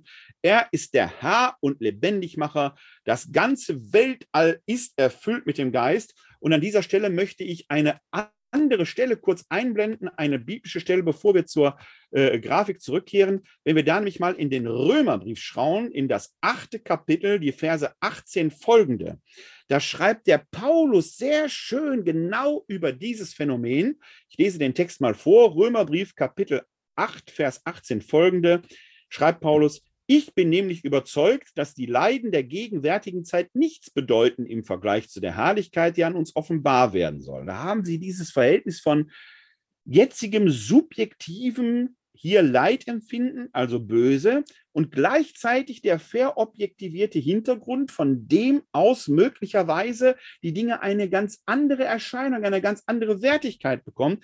Paulus war offenkundig in der Lage, sich selbst an dieser Stelle so zu überschreiten. Nochmal der Disclaimer, nochmal der Hinweis, ich werde einen Teufel tun und am Sterbebett einem Menschen sagen, deine Leiden begleiten im, im, Vergleich zur Herrlichkeit nichts. Nein, dieser Mensch erlebt gerade Leiden, er erlebt Sterblichkeit. Und das muss ernst genommen werden, weil das subjektive Empfinden darf doch nicht geleugnet werden, ohne dass wir zynisch werden würden. Lesen wir weiter. Denn die Schöpfung wartet sehnsüchtig auf das Offenbarwerden der Söhne Gottes. Gewiss, die Schöpfung ist der Nichtigkeit unterworfen, nicht aus eigenem Willen, sondern durch den, der sie unterworfen hat, auf Hoffnung hin. Das ist jetzt ein wichtiger Aspekt, denn wir haben hier ein Phänomen, Paulus beschreibt es als Nichtigkeit, auch das ist ein Prinzip. Wir erleben hier in dem Universum, so wie wir es kennen, Vergänglichkeit, Entwicklung, Evolution, Werden und Vergehen. Das sind die Phänomene, die Zeit und Raum ausmachen. Deswegen heißt diese Folge der Geist der Raum, des Raumes und der Geist der Zeit. Der Heilige Geist hat offenkundig etwas mit Raum und Zeit zu tun, mit Werden und Vergehen, mit immer wieder neuem Erschaffen. Denn zum Werden gehört das Vergehen, damit Neues werden kann. Das ist dieser andauernde Schöpfungsprozess. Der hat etwas mit diesem Geistprinzip, mit dem Prinzip des Lebendigmachers zutiefst zu tun. Das ist das, wie wir es kennen. Der Vater ist der Ewige, der Unvergängliche. Wir müssen also irgendwie versuchen, Vergänglichkeit und Unvergänglichkeit zusammengedacht zu bekommen. Das werden wir gleich in einem letzten Schritt versuchen zusammenzudenken. Aber schauen wir nochmal auf den Paulus, auf den Römerbrief, wie er weiterarbeitet. Denn auch die Schöpfung, äh, denn auch sie, die Schöpfung, soll von der Knechtschaft der Vergänglichkeit befreit werden zur Freiheit und Herrlichkeit der Kinder Gottes. Da haben Sie das Freiheitsprinzip und die Hoffnung, die wir haben, dass wir aus diesem Freiheitswerden, Vergehen Prinzip herauskommen zur Vollendung. Vollendung aber ist nur in einer Sphäre möglich, in der kein Werden und Vergehen existiert. Das ist die Sphäre des Vaters, die Sphäre des reinen Göttlichen. Das ist die Hoffnung, die wir haben.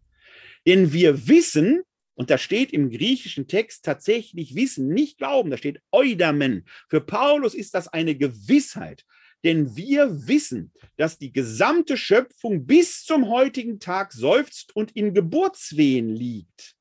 Der Schöpfungsprozess dauert an. Paulus hat das vor 2000 Jahren schon erkannt. Ist das nicht wunderbar? Wir denken, wir heutigen denken im Jahr 2021, wir hätten all die großen Erkenntnisse. Wir lesen hier in den biblischen Texten das mit anderer Sprache und auf der Basis dessen, was man vor 2000 Jahren wissen konnte, ist dieser Gedanke schon ausgeprägt. Diese Schöpfung ist andauernd im Prozess des Schöpfungwerdens enthalten.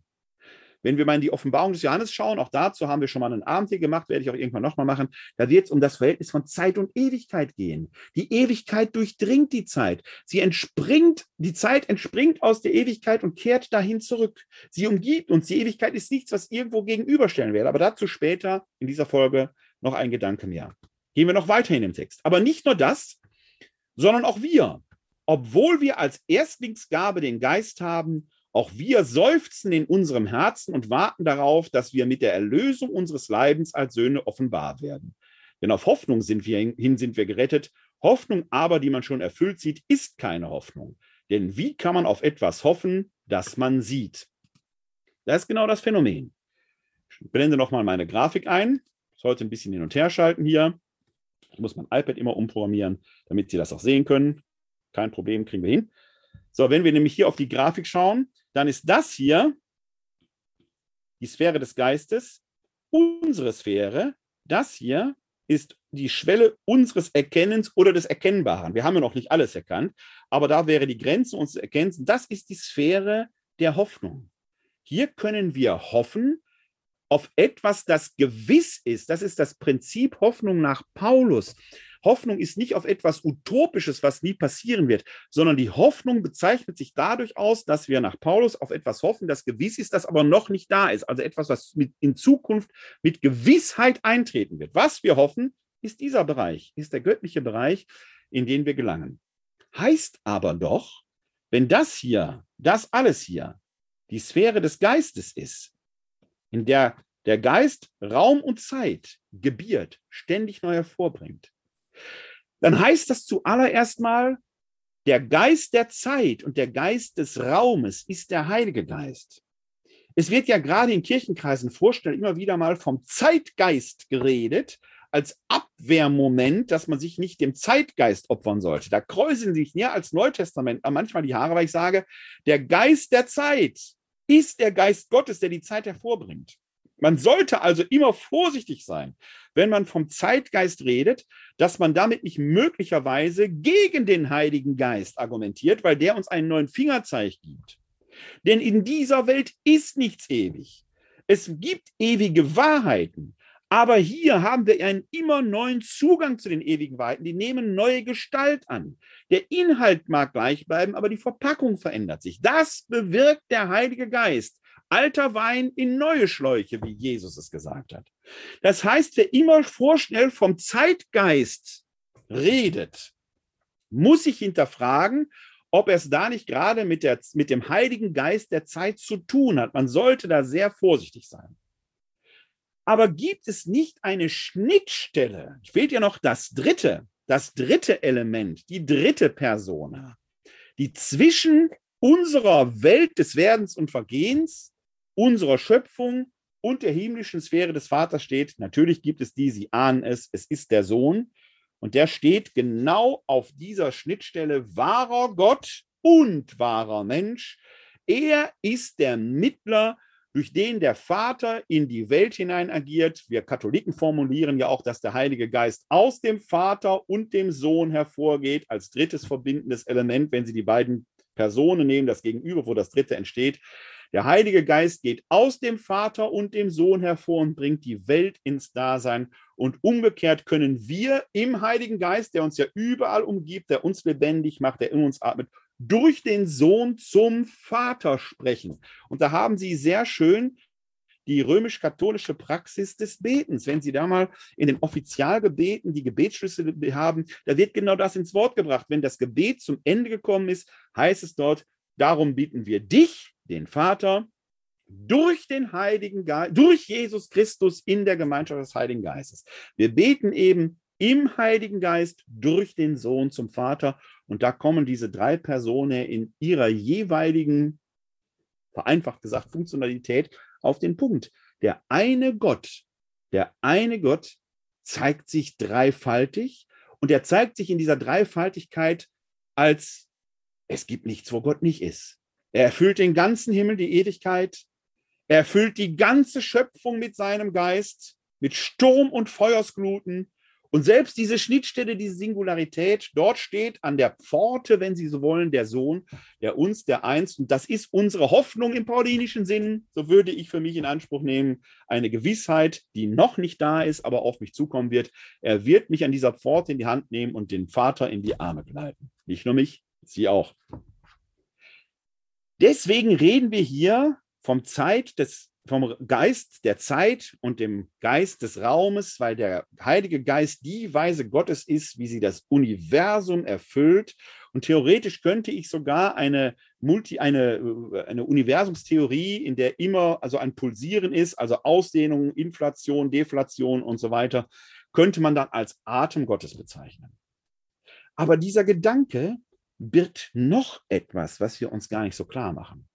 Denn wenn wir dieses Gedankenspiel vom Anfang unserer Folge heute nehmen, wo ich Sie gebeten habe, mal mit mir auf die Reise zu gehen, Gott ist die Existenz, die in sich keinen Hintergrund mehr hat, ist damit nicht die Idee verbunden, dass Gott auch für sich alleine existieren könnte, ohne Schöpfung? Dieser Gedanke ist insofern schon absurd, weil dieser Gedanke rein spekulativ theologisch betrachtet voraussetzt, dass es ein vor der Schöpfung im Sinne eines raumzeitlichen Zustandes gäbe. Es gibt zwar ein vor der Schöpfung, aber vor der Schöpfung gibt es weder Raum und Zeit, also einen zeitlosen Zustand. Schwer vorzustellen für unsere Hirne, aber es gibt ein vor der Schöpfung streng genommen nicht. Nur sprachlich, metaphorisch aber nicht mehr einem existenziellen Zustand. Denn dann hätte es davor Raum und Zeit geben müssen. Raum und Zeit sind aber schon wieder ein Etwas. Das heißt, ich muss noch wieder einen Schritt weiter zurückdenken, um an die Existenz Gottes zu kommen. Wir haben aber die Schöpfung im Sinne von Raum und Zeit. Streng genommen muss man also sagen, und jetzt blende ich nochmal meine Grafik ein, immer noch mal eine kleine Denkpause. Streng genommen muss man also sagen, diese Verbindung zwischen Gott und Welt, versuche mal mit Grün da reinzumalen, diese Verbindung zwischen Gott und Welt, die ist fix.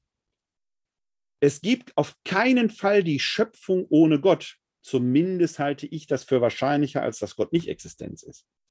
Es gibt auf keinen Fall die Schöpfung ohne Gott, aber in der inneren Logik gibt es auch Gott nicht ohne Schöpfung die Schöpfung geht immer aus Gott hervor. Gott ist in sich die Sehnsucht par excellence, die nach ihrem Gegenüber strebt. Das heißt, die Zweiheit Vater und Sohn gebiert durch den Heiligen Geist immer schon die Schöpfung. Aus dieser Warte heraus wäre es gar nicht verwunderlich, wenn es gar keinen absoluten Anfangspunkt gäbe, den wir irgendwie erreichen können. Es wäre nicht verwunderlich, wenn vor unserem Urknall unendlich viele andere Urknälle werden. Weil Gott für sich natürlich Gott ist und als Gott natürlich sein kann, aber er gebiert aus sich immer die Schöpfung heraus, weil er ein sehnsüchtiger Gott ist, ein Gott der Liebe. Und die Liebe braucht immer ein Gegenüber. Wir sind als Geschöpfe, also wenn Sie so wollen, die Frucht des Heiligen Geistes schwer zu verstehen, weil es unsere Hirne letzten Endes überfordert, weil wir aus diesem Zeitraumdenken nicht herauskommen. Aber es ist eine spekulative Schlussfolgerung. Die Schöpfung kann auf keinen Fall ohne Gott sein. Umgekehrt existiert Gott nie ohne Schöpfung. Ein Zustand Gottes ohne Schöpfung kann man sich hypothetisch vorstellen, aber eigentlich denkt man sofort die Schöpfung immer wieder mit. Deshalb existiert der Geist Gottes auch in dieser Welt, weil er ja immer schon aus der Zweiheit Vater und Sohn in diese Schöpfung überströmt. Jetzt erwähnte ich vorher, dass die Juden selber diesen Dreifaltigkeitsgedanken ja nicht kennen. Sie formulieren ihn nicht aus in Vater, Sohn und Heiliger Geist. Ja, es ist sogar ein Streitpunkt zwischen Juden und Christen, das zwischen Muslimen und Christen sowieso, weil die bei uns immer drei Gottheiten postulieren. Ich denke, das ist aber deutlich geworden, dass es hier um drei Weisen ein und desselben Gottes geht kleine, mit einem Augenzwinkern erzählte Geschichte. Ich habe mich vor vielen Jahren mal mit einem jungen Muslim gestritten, der mir dann sagt, ihr glaubt an drei Götter. Dann habe ich gesagt, nein, ich glaube an einen Gott, der als Vater die Welt erschaffen hat, als Sohn an der Schwelle zwischen äh, Himmel und Erde steht und dem Heiligen Geist in uns atmet. Und dann sagt er, aber wie kann Gott an drei Stellen sein? Ja, da kann ich nur sagen, Allahu Akbar, Gott ist groß. Der Gott der Christen kann das. Wenn der Gott der Muslime das nicht kann, habe ich ihm damals gesagt, dann ist Gott zu klein. Der Gott, wenn er allmächtig ist, kann überall sein, wenn er will. Gott ist ja kein Ding. Er ist Gott. Gott kann das. Aber es ist zwischen Muslimen auf der einen Seite und Juden und Christen dann eben der Streitpunkt, dass wir diese Dreifaltigkeit brauchen. Das Interessante ist aber, dass die Juden ja vermeiden, den Gottesnamen, das Tetragramm JHWH, Yahweh, auszusprechen und stattdessen oft andere Begriffe verwenden. Hashem zum Beispiel der Name oder Adonai, der Herr, oder Elohim. Interessant ist, dass sowohl Elohim wie Adonai Pluralformen sind. Das sind keine Singularformen, sind Pluralformen. Das heißt, auch der eine Gott wird in der jüdischen Denkweise vielfältig gedacht, zumindest sprachlich wird die Fülle zum Ausdruck gebracht. Das heißt, auch das jüdische Gottesbild, auch wenn es im Judentum nicht ausformuliert wird und bewusst nicht ausformuliert, da ist das Shema Israel, höre Israel, Gott ist ein einziger, steht da wie ein Fanal. Und trotzdem wird von Gott in einer pluralischen Form der Fülle gesprochen. Das heißt, auch da gibt es zwischen Juden und Christen, sagen wir mal, wenigstens einen Konnex, an dem man andocken könnte, ohne dass man das eine mit dem anderen verrechnen oder vereinnahmen würde. Es ist zumindest potenziell dafür offen. Dann haben wir noch das Zeit-Raum-Ewigkeitsphänomen. Denn die Sphäre Gottes ist ja zeitlos. Sie ist kein Raum. Und wenn wir in die Sphäre Gottes, die Ewigkeit eingehen, dann legen wir unsere zeiträumliche Existenz ab und gehen in die Sphäre der Ewigkeit hinein. Morgen, von heute, unserer Live-Veranstaltung aus gesehen, ist Christi Himmelfahrt. Da wird genau dieser Aspekt letzten Endes auf den Begriff gebracht. Und wir können uns diesen Text in der Apostelgeschichte mal kurz anschauen. Versuche den Bibeltext mal einzublenden. Da sind wir am Beginn der Apostelgeschichte. Und dann sehen wir hier Apostelgeschichte Kapitel 1, Vers 4 folgende. Der Auferstandene ist also bei seinen Jüngern. Beim gemeinsamen Mahl gebot er ihnen, geht nicht weg von Jerusalem, sondern wartet auf die Verheißung des Vaters, die ihr von mir vernommen habt. Denn Johannes hat mit Wasser getauft, ihr aber werdet schon in wenigen Tagen mit dem Heiligen Geist getauft werden. Da haben sie die drei Personen zusammen. Der Vater ist in der himmlischen Sphäre für uns Menschen so ohne weiteres gar nicht zugänglich. Der Geist wird kommen oder ist schon da und Jesus ist der Mittler, der noch zwischen Himmel und Erde quasi steht. Als sie nun beisammen waren, fragten sie ihn, Herr, stellst du in dieser Zeit das Reich für Israel wieder her? Er sagte zu ihnen, euch steht es nicht zu, Zeiten und Fristen zu erfahren. Da haben sie Zeit und Raum, äh, die der Vater in seiner Macht festgesetzt hat. Aber ihr werdet Kraft empfangen, wenn der Heilige Geist auf euch herabkommen wird. Und ihr werdet meine Zeugen sein in Jerusalem und in ganz Judäa und Samarien und bis an die Grenzen der Erde. Als er das gesagt hatte, wurde er vor ihren Augen emporgehoben und eine Wolke nahm ihn auf und entzog ihn ihren Blicken. Während sie unverwandt ihm nach zum Himmel emporschauten, siehe, da standen zwei Männer in weißen Gewändern bei ihnen und sagten, ihr Männer von Galiläa, was steht ihr da und schaut zum Himmel empor? Dieser Jesus, der von euch fort in den Himmel aufgenommen wurde, wird ebenso wiederkommen, wie ihr ihn habt zum Himmel hinab, hingehen sehen. Dann kehrten sie von dem Berg, der Ölberg genannt wird, und nur einen Sabbatweg von Jerusalem entfernt ist, nach Jerusalem zurück. Wir schreiben den 12. Mai 2021. Seit vorgestern fliegen in Jerusalem, in, vom Gazastreifen aus, auf Aschkelon, auf Tel Aviv, auch auf den Ölberg, die Raketen. Das ist also eine Geschichte, die hier spielt, die aktueller nicht sein könnte, die uns letzten Endes mitten selbst ins Herz trifft, die politischen Ereignisse, die sich dort gerade in Jerusalem auch am Ölberg zutragen. Aber hier geht es jetzt um etwas anderes, denn schon der Auferstandene selbst hatte offenkundig keine physische Erscheinungsweise mehr. Er war auf dieser Welt in dieser irdischen Zeit erfahrbar.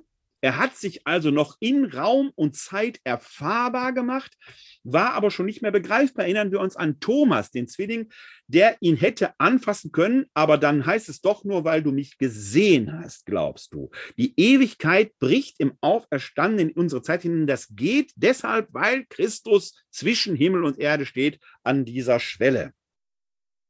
Hier aber wird selbst dieser letzte Rest raumzeitlicher Erfahrbarkeit hinaufgenommen in die Ewigkeit und das Bild umschreibt das mit diesem Bild, er wurde in den Himmel aufgenommen. Aber wo ist der Himmel? Klar, für uns hier in Deutschland, wo wir irgendwie manchmal Hügel um uns herum haben, ist der Himmel immer irgendwas, was über uns ist.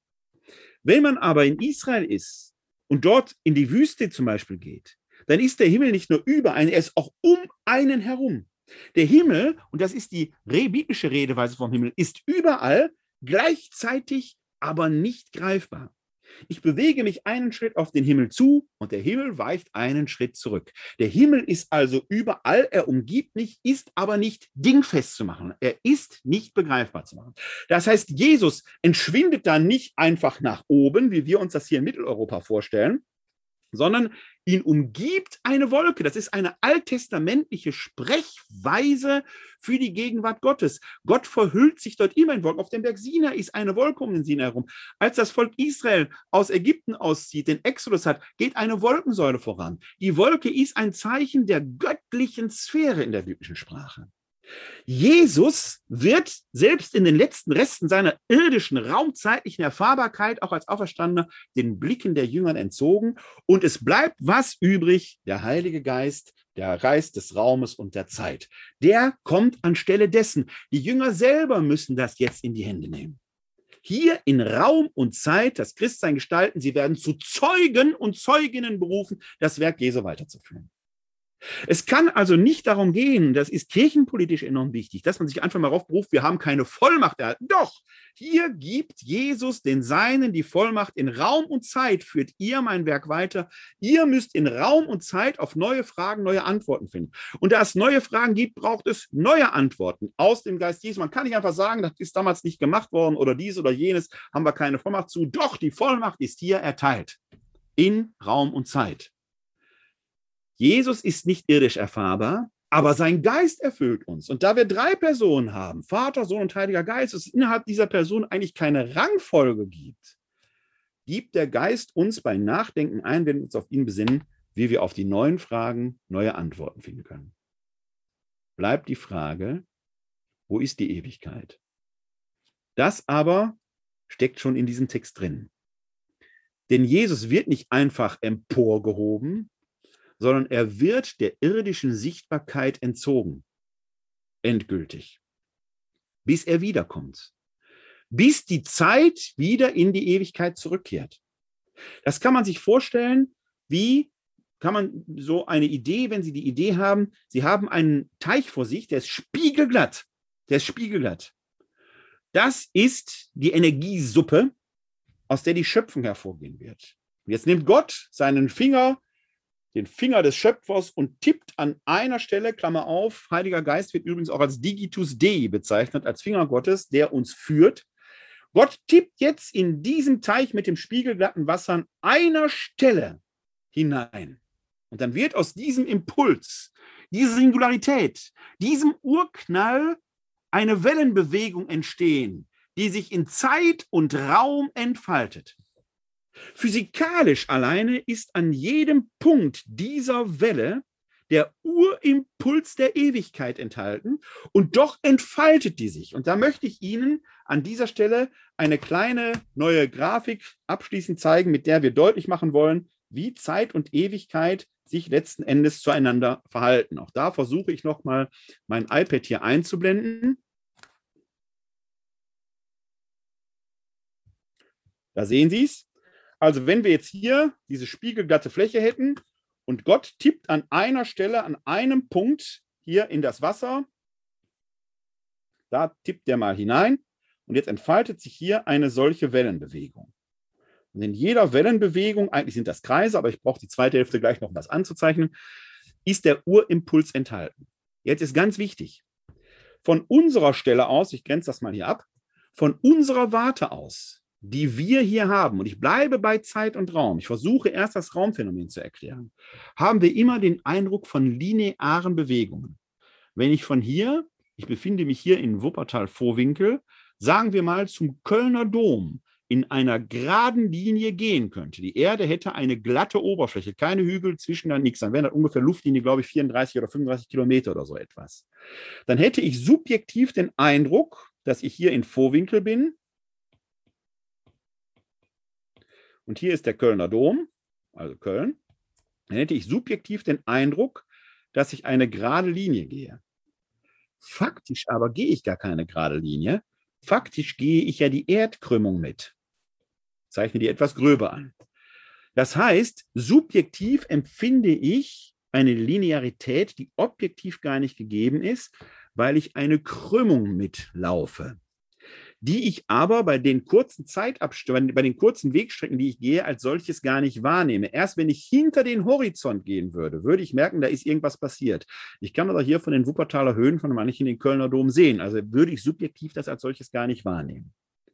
Mit der Zeit ist es möglicherweise ein ähnliches Phänomen, denn wir Menschen haben, wenn es hochkommt, sagen wir mal 80, 90 Jahre Lebenszeit, vielleicht sogar kürzer. Das ist aufs Ganze gesehen doch ein recht kleiner Zeitraum. Und von der Erfahrungswelt, das ist der Feld, das Feld der subjektiven Erfahrung, 80 Jahre vielleicht etwa, von der Erinnerungs- Sphäre her. Können wir vielleicht noch mal 40, 50 Jahre draufpacken, auf das Wissen unserer Großeltern zugreifen? Das haben wir selber nicht erlebt, aber wir haben Menschen, die ein Erfahrungswissen dazu beitragen. Dann ist aber Schicht im Schacht. Alles, was davor kommt, ist letzten Endes nicht authentisch belegbar, es sei denn, wir hätten irgendwelche schriftlichen Zeugen oder Quellen oder sonst etwas. Bleiben wir aber bei unserer menschlichen Lebenssphäre. Wir haben also vielleicht 80 Jahre. Ich befinde mich hier, werde ich geboren und hier werde ich sterben. Da liegen nicht jetzt diese Strecke, die ich als subjektiv gerade, ein bisschen krumm gezeichnet, ich kann eben nicht zeichnen, äh, als gerade wahrnehme. Was aber, wenn sich die Raumerfahrung, dass ich eigentlich die Erdkrümmung mitgehe, also eine Krümmung durchschreite, in der Zeit wiederholt. Was, wenn die Zeit gar kein linearer Strahl ist, wo wir hier irgendwo den Urknall haben? Hier wäre der Urknall, dann ist hier irgendwo das Jahr Null, da wird Jesus geboren. Hier ist dann Julius Caesar hat da gelebt und hier Napoleon. Und hier leben wir heute. Wir heute sind da, mache ich mal so ein Mannequin hin. Und dann geht das irgendwie bis in alle Ewigkeit so weiter. Was, wenn das gar kein linearer Strahl ist, sondern eben, wie ich es hier angezeichnet habe, eine Bewegung? Dann ist der Urimpuls des Urknalls hier drin. Ah, noch zwei Und dann wäre hier das Jahr Null und hier Julius Caesar und hier Napoleon und hier sind wir heute. Und das passiert aber hier genauso und hier genauso. Und Sie merken, es dehnt sich aus. Heißt aber auch, wir leben auf einer gekrümmten Zeitlinie, deren Krümmung wir gar nicht wahrnehmen, weil unsere Erfahrungsräume dafür zu kurz sind. Gleichzeitig ist der Urimpuls der Ewigkeit aber überall enthalten. Dieser einzelne singuläre Punkt hier, in dem ist die ganze Geschichte enthalten. Aus dem geschieht die ganze Geschichte heraus und auf den führt alles zurück. Denn wie in einem Teich, wo irgendwann das Ufer kommt und die Welle zurückgeht, wird wieder in diesen einen Punkt zurückfinden, vielleicht sogar wieder ausgehen. Wir wissen es nicht. Wir bleiben erstmal nur bei dieser einen Doppelbewegung.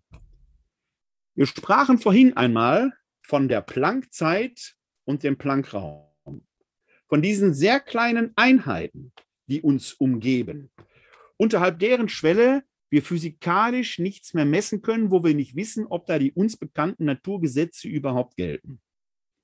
Spekulativ theologisch gesprochen könnte man die Antwort darauf geben, wer weiß, ob uns in diesen kleinsten Einheiten nicht eben jene zeit- und raumlose Ewigkeit permanent umgibt und das Sterben einfach nur das Hinaustreten aus der Zeitraumlinie ist, einen ganz kleinen Schritt nach links oder nach rechts, 10 hoch minus 45 Sekunden, 10 hoch minus 45 oder sowas Zentimeter.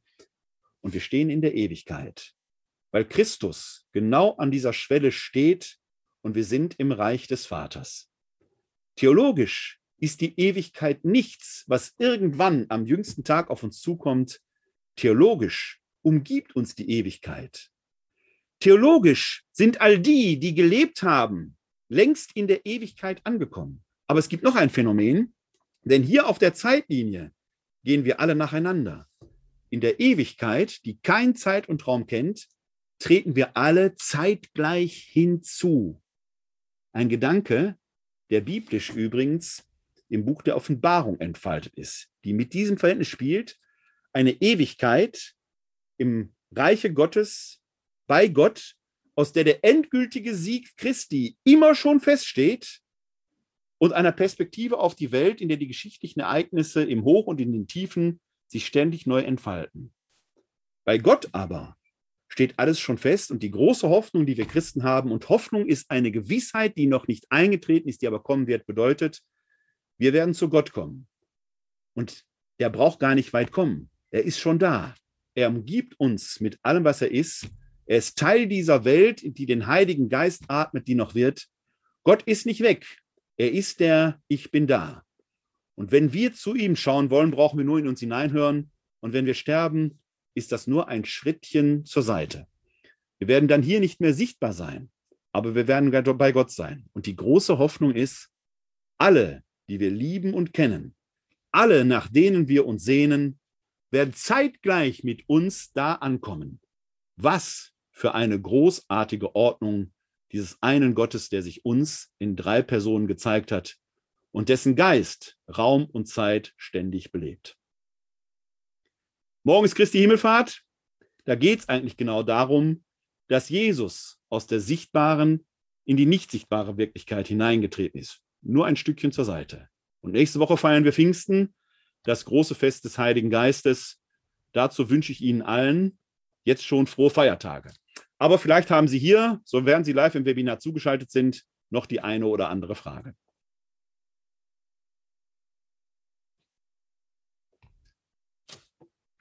Herr Offermann, jetzt können Sie reden. Wenn Sie das Mikrofon... Ja, hallo, hören Sie mich? Ja, ich höre Sie. Ja, äh, noch eine kleine Anmerkung. Sie hatten eben das schöne Bild vom Kunstwerk und dem Künstler. Ja. Und dann haben Sie gesagt, ja, innerhalb des Kunstwerkes finden wir uns so ganz zurecht. Und äh, da wollte ich fast spontan widersprechen, weil äh, wir brauchen ja schon irgendwelche Maßstäbe. Äh, wir brauchen Werte. Ähm, heute ist so selbstverständlich, dass es Menschenrechte gibt. Wir führen das zurück auf eine Würde eines Menschen. Und äh, mir hat noch nie jemand erklärt, wie man die Würde des Menschen aus Naturwissenschaften ableitet. Ja. Es ist auch gar nicht die Aufgabe von Naturwissenschaften, sich mit solchen Themen zu beschäftigen. Also von daher ist äh, es schon die, die Ahnung, dass da ein Künstler ist, dass der Mensch äh, sowas wie ein Abbild ist, äh, ja. Ist schon ganz äh, essentiell auch äh, für uns als Bestandteile des Kunstwerkes. Ja, dem würde ich prinzipiell zustimmen. Ich versuche aber nochmal ein, äh, eine Grafik dazu einzuzeichnen. Also Ihre Idee aufnehmend, eine Grafik zu zeichnen. Ich versuche nochmal mein iPad hier einzublenden. Das ist immer mit diesem kleinen Umweg verbunden. Da bitte ich um Verständnis. Und zwar kennen Sie alle vielleicht dieses Beispiel. Wir Menschen sind ja dreidimensionale Wesen. Wir wissen aber nicht, in welchen Dimensionen Gott existent ist. Ja? Wenn ich jetzt aber mal zum Beispiel ein solches Muster zeichne und ich setze mein Männchen, also ein, der, angenommen, der Mensch wäre ein zweidimensionales Wesen, dann würde dieses Wesen hier in dem Kunstwerk, das ich jetzt als quasi Gott, als Taschenspielgott gezeichnet habe, diesem Wesen das hier als Erkenntnishorizont eingeräumt haben. Wenn hier ein Wesen lebt und hier ein Wesen lebt, haben die überhaupt keine Ahnung voneinander. Trotzdem leben die alle im selben Kunstwerk. Das heißt, die Grenzen der Naturgesetzlichkeit, die ich diesem Kunstwerk gegeben hätte, bringen mit sich, dass die nichts, aber auch gar nichts voneinander wissen. Erst wenn ich die dritte Dimension dahin zuschaffe, könnte er hier heraussteigen und Beziehung zu dem anderen aufnehmen. Was will ich damit sagen? Es ist schon eine Frage, welche Gesetzlichkeiten sind uns hier überhaupt möglich, in welcher Weise Beziehung aufeinander, äh, äh, in welcher Weise zueinander Beziehung aufzunehmen. Und hier kommt der entscheidende Punkt, weil Sie auf die Moral ansprachen. Wir sind sehr schnell dabei, mit moralischen äh, ähm, äh, Moral einzufordern und übersehen dabei, dass Moral erstmal immer etwas sehr Subjektives ist. Wir haben, als, wir haben natürlich, ich habe hoffentlich moralische Werte, Sie alle hier auch. Jeder Mensch hat moralische Werte. Die Frage ist, ähm, kriegen wir die deckungsgleich gestellt. Ja, also sind ihre moralischen Werte entsprechend die meinen. Wir haben ja, ich glaube, am 9. Mai hatte Sophie Scholl 100. Geburtstag. Deren moralische Werte kollidierten nur völlig mit denen des Naziregimes. Die hatten, glaube ich, gar keine moralischen Werte. Aber die Menschenrechte waren schon formuliert und trotzdem sind sie von den Nazis mit Füßen getreten worden. Wir können daran sehen, dass bestimmte moralische Werte offenkundig auf einer menschlichen Konvention beruhen. Das wiederum hat möglicherweise, das ist jetzt eine Hypothese, die ich aufstelle, schon was mit Evolution zu tun. Die Nazis haben sich deshalb als, als, das ist barbarisch gewesen, weil es gegen jede Form von Menschlichkeit war, weil es evolutionsgeschichtlich sicher sinnvoller ist, moralischer zu handeln, solidarisch zu sein, zueinander zu stehen, eine gewisse Form des Altruismus zu haben, als nur auf den, den, das eigene Wohlergehen zu achten, weil die äh, Menschen, die diesen Impuls des, der, der Ich-Stärke, des eigenen Ichs nur hatten, wahrscheinlich aus der evolutionären Linie herausgefunden sind, weil die alleine vom nächsten Löwen gefressen wurden, weil sie keine, keine Mitkämpfer hatten. Also Moral ist in diesem Sinne schon etwas, das wir evolutionär bedingt erkennen können, weil es sich einfach in den Genen so fortgesetzt hat. Gleichwohl nehmen wir natürlich im Freiheitsprinzip immer wieder zur Kenntnis, dass Moral auch total unterlaufen werden kann. Letzten Endes haben wir in uns diese zwei Herzen, mindestens zwei Herzen in einer Brust, wo wir dieses Ich-Streben haben, das, den eigenen Überlebenswillen, dem alles andere untergeordnet wird und den, äh, äh, diesen Impuls des Altruismus. Evolutionär ist nicht ausgeschlossen, dass sich so etwas wie so eine grundständige Moral in unseren Genen eingeschrieben hat. Aber trotzdem muss das immer wieder neu austariert werden. Wir reden hier letzten Endes über eine menschliche Konvention. Die ist nicht naturgesetzlich gegeben. Ist übrigens ein Punkt, warum ich so Zweifel habe, ob es ein Naturrecht gibt. Das wird ja von der Theologie, von der Dogmatik geradezu formuliert. Ein Naturrecht ist ja in diesen Tagen auch, wo es um die Segnung gleichgeschlechtlicher Paare ging, das wird ja mit Naturrechtsargumenten vom Vatikan abgelehnt, weil das sittlich nicht in Ordnung sei. Die Frage ist, gibt es ein solches Naturrecht analog zu den äh, physikalischen und sonstigen Grundgesetzen, äh, Naturgesetzen überhaupt? Das wird da moraltheologisch bedeutet. Ich habe meine Zweifel daran, ob man ein solches Naturrecht als absolut gegeben überhaupt postulieren kann, weil es immer wieder unterlaufen wird. Ich glaube eher, dass es da um menschliche Konventionen gibt. Was hat sich bewährt, was hat sich nicht bewährt. Aber es bleibt letzten Endes bei einer, einem subjektiven Vollzug, den ich nicht naturgesetzlich begründen kann. Ja. Was? Ja. Ja. Äh, ich glaube auch nicht an sowas wie Naturrecht, aber ähm, ich glaube, die Analogie oder das äh, Bild des Nationalsozialismus ist da vielleicht auch ein bisschen zu äh, krass. Sehr drastisch natürlich. Das war ich denke da eher an, an, an, Nietzsche. Also ich bin ja selber kein Philosoph, aber was ja. ich so gelesen habe oder ja. so, ähm, der lacht ja auch über Moral. Der lacht ja, natürlich. nicht über Christen, sondern der lacht über Moral. Moral ist aus meiner Sicht nichts, was sich evolutionär entwickelt. Das wäre dann ja doch rein nützlich, äh, reine Nützlichkeitsaspekte, die dann die Moral prägen. Und ich äh, denke, das ist, äh, das ist ein, ein, ein, Irrtum. Also allein auch die, die Würde des Menschen ist so ein singulärer Punkt, äh, wie, wie ihr Punkt zwischen dem G und dem S. Ja, ja. Hinter dem ist keine weitere Begründung oder kein Nützlichkeitskriterium und Prinzip. Ja, da, sti da stimme ich Ihnen grundsätzlich zu. Ja, deswegen sage ich, letzten Endes ist alles, was wir da an Moral haben, beruht auf menschlichen Konventionen, eigentlich auf menschlichen Konventionen, die jederzeit unterlaufen werden können. Ne? Mhm. Das, und das, deswegen habe ich das mit den Nazis, wir könnten x andere Beispiele bringen, wo Einzelpersonen oder Gesellschaften sich von einer solchen Moral verabschiedet haben und ein äh, merkwürdiges Eigenleben oder tödliches Eigenleben äh, geführt haben. Andere äh, pogromartig äh, ausgelöscht haben und so weiter. Ja, das, das, es ist eben nichts, was naturgesetzlich ja. gegeben ist. Worauf ich hinaus wollte, ist, menschheitsgeschichtlich, da überblicken wir aber sehr große Zeiträume, menschheitsgeschichtlich scheint sich so etwas wie das Gewissen als solches, als Phänomen ausgeprägt zu haben und bewährt zu haben. Dass es da Irrläufer gibt, ist damit nicht ausgeschlossen. Ja, wir, wir haben auch so Viren, die sich mutationsartig verändern können. Da kann's, so gesehen gibt es moralische Mutanten, die höchst tödlich sein können. Menschheitsgeschichtlich aber zeigt sich, dass, jetzt will ich nicht so wild romantisch werden, aber das, das Böse, ist tödlich, trägt den letzten Sieg aber nicht davon. Jede Diktatur ist bis jetzt immer noch gescheitert, früher oder später, weil sie nicht gegen die Freiheits, das, weil sie letztendlich gegen das Freiheitsprinzip verstößt. Und in diesem Sinne meine ich, dass Moral etwas ist, was, was aus der Evolution oder in der Evolution seinen Platz hat, sich bewährt hat, was nicht ausschließt und nicht verhindert, dass es negative Mutationen geben kann. Aber es ist eben nicht naturgesetzlich verankert und deswegen habe ich meine Zweifel an solchen Naturrechtsdenkweisen, die ja so etwas Absolutistisches in sich tragen. Mhm. mhm. Naja. Das ist aber von aber daher ist. Dass, dass, dass der Mensch, das setzt ja den Menschen schon als oberstes Kriterium jeder Wertung voraus. Und da gibt es einfach auch unter Philosophen Zweifel. Nicht? Ja, das wie gesagt, Nietzsche, für Nietzsche ist das, ja. das menschliche Leben an sich nicht äh, äh, das oberste Ziel, sondern das, das Leben an sich, was immer das auch Ja, jetzt, ist der, jetzt ist der Nietzsche natürlich auch ein, ein Nihilist par excellence. Wir müssten uns jetzt hier wieder sprachlich vereinbaren. Ne? Ich rede von der Menschheit als Ganzes.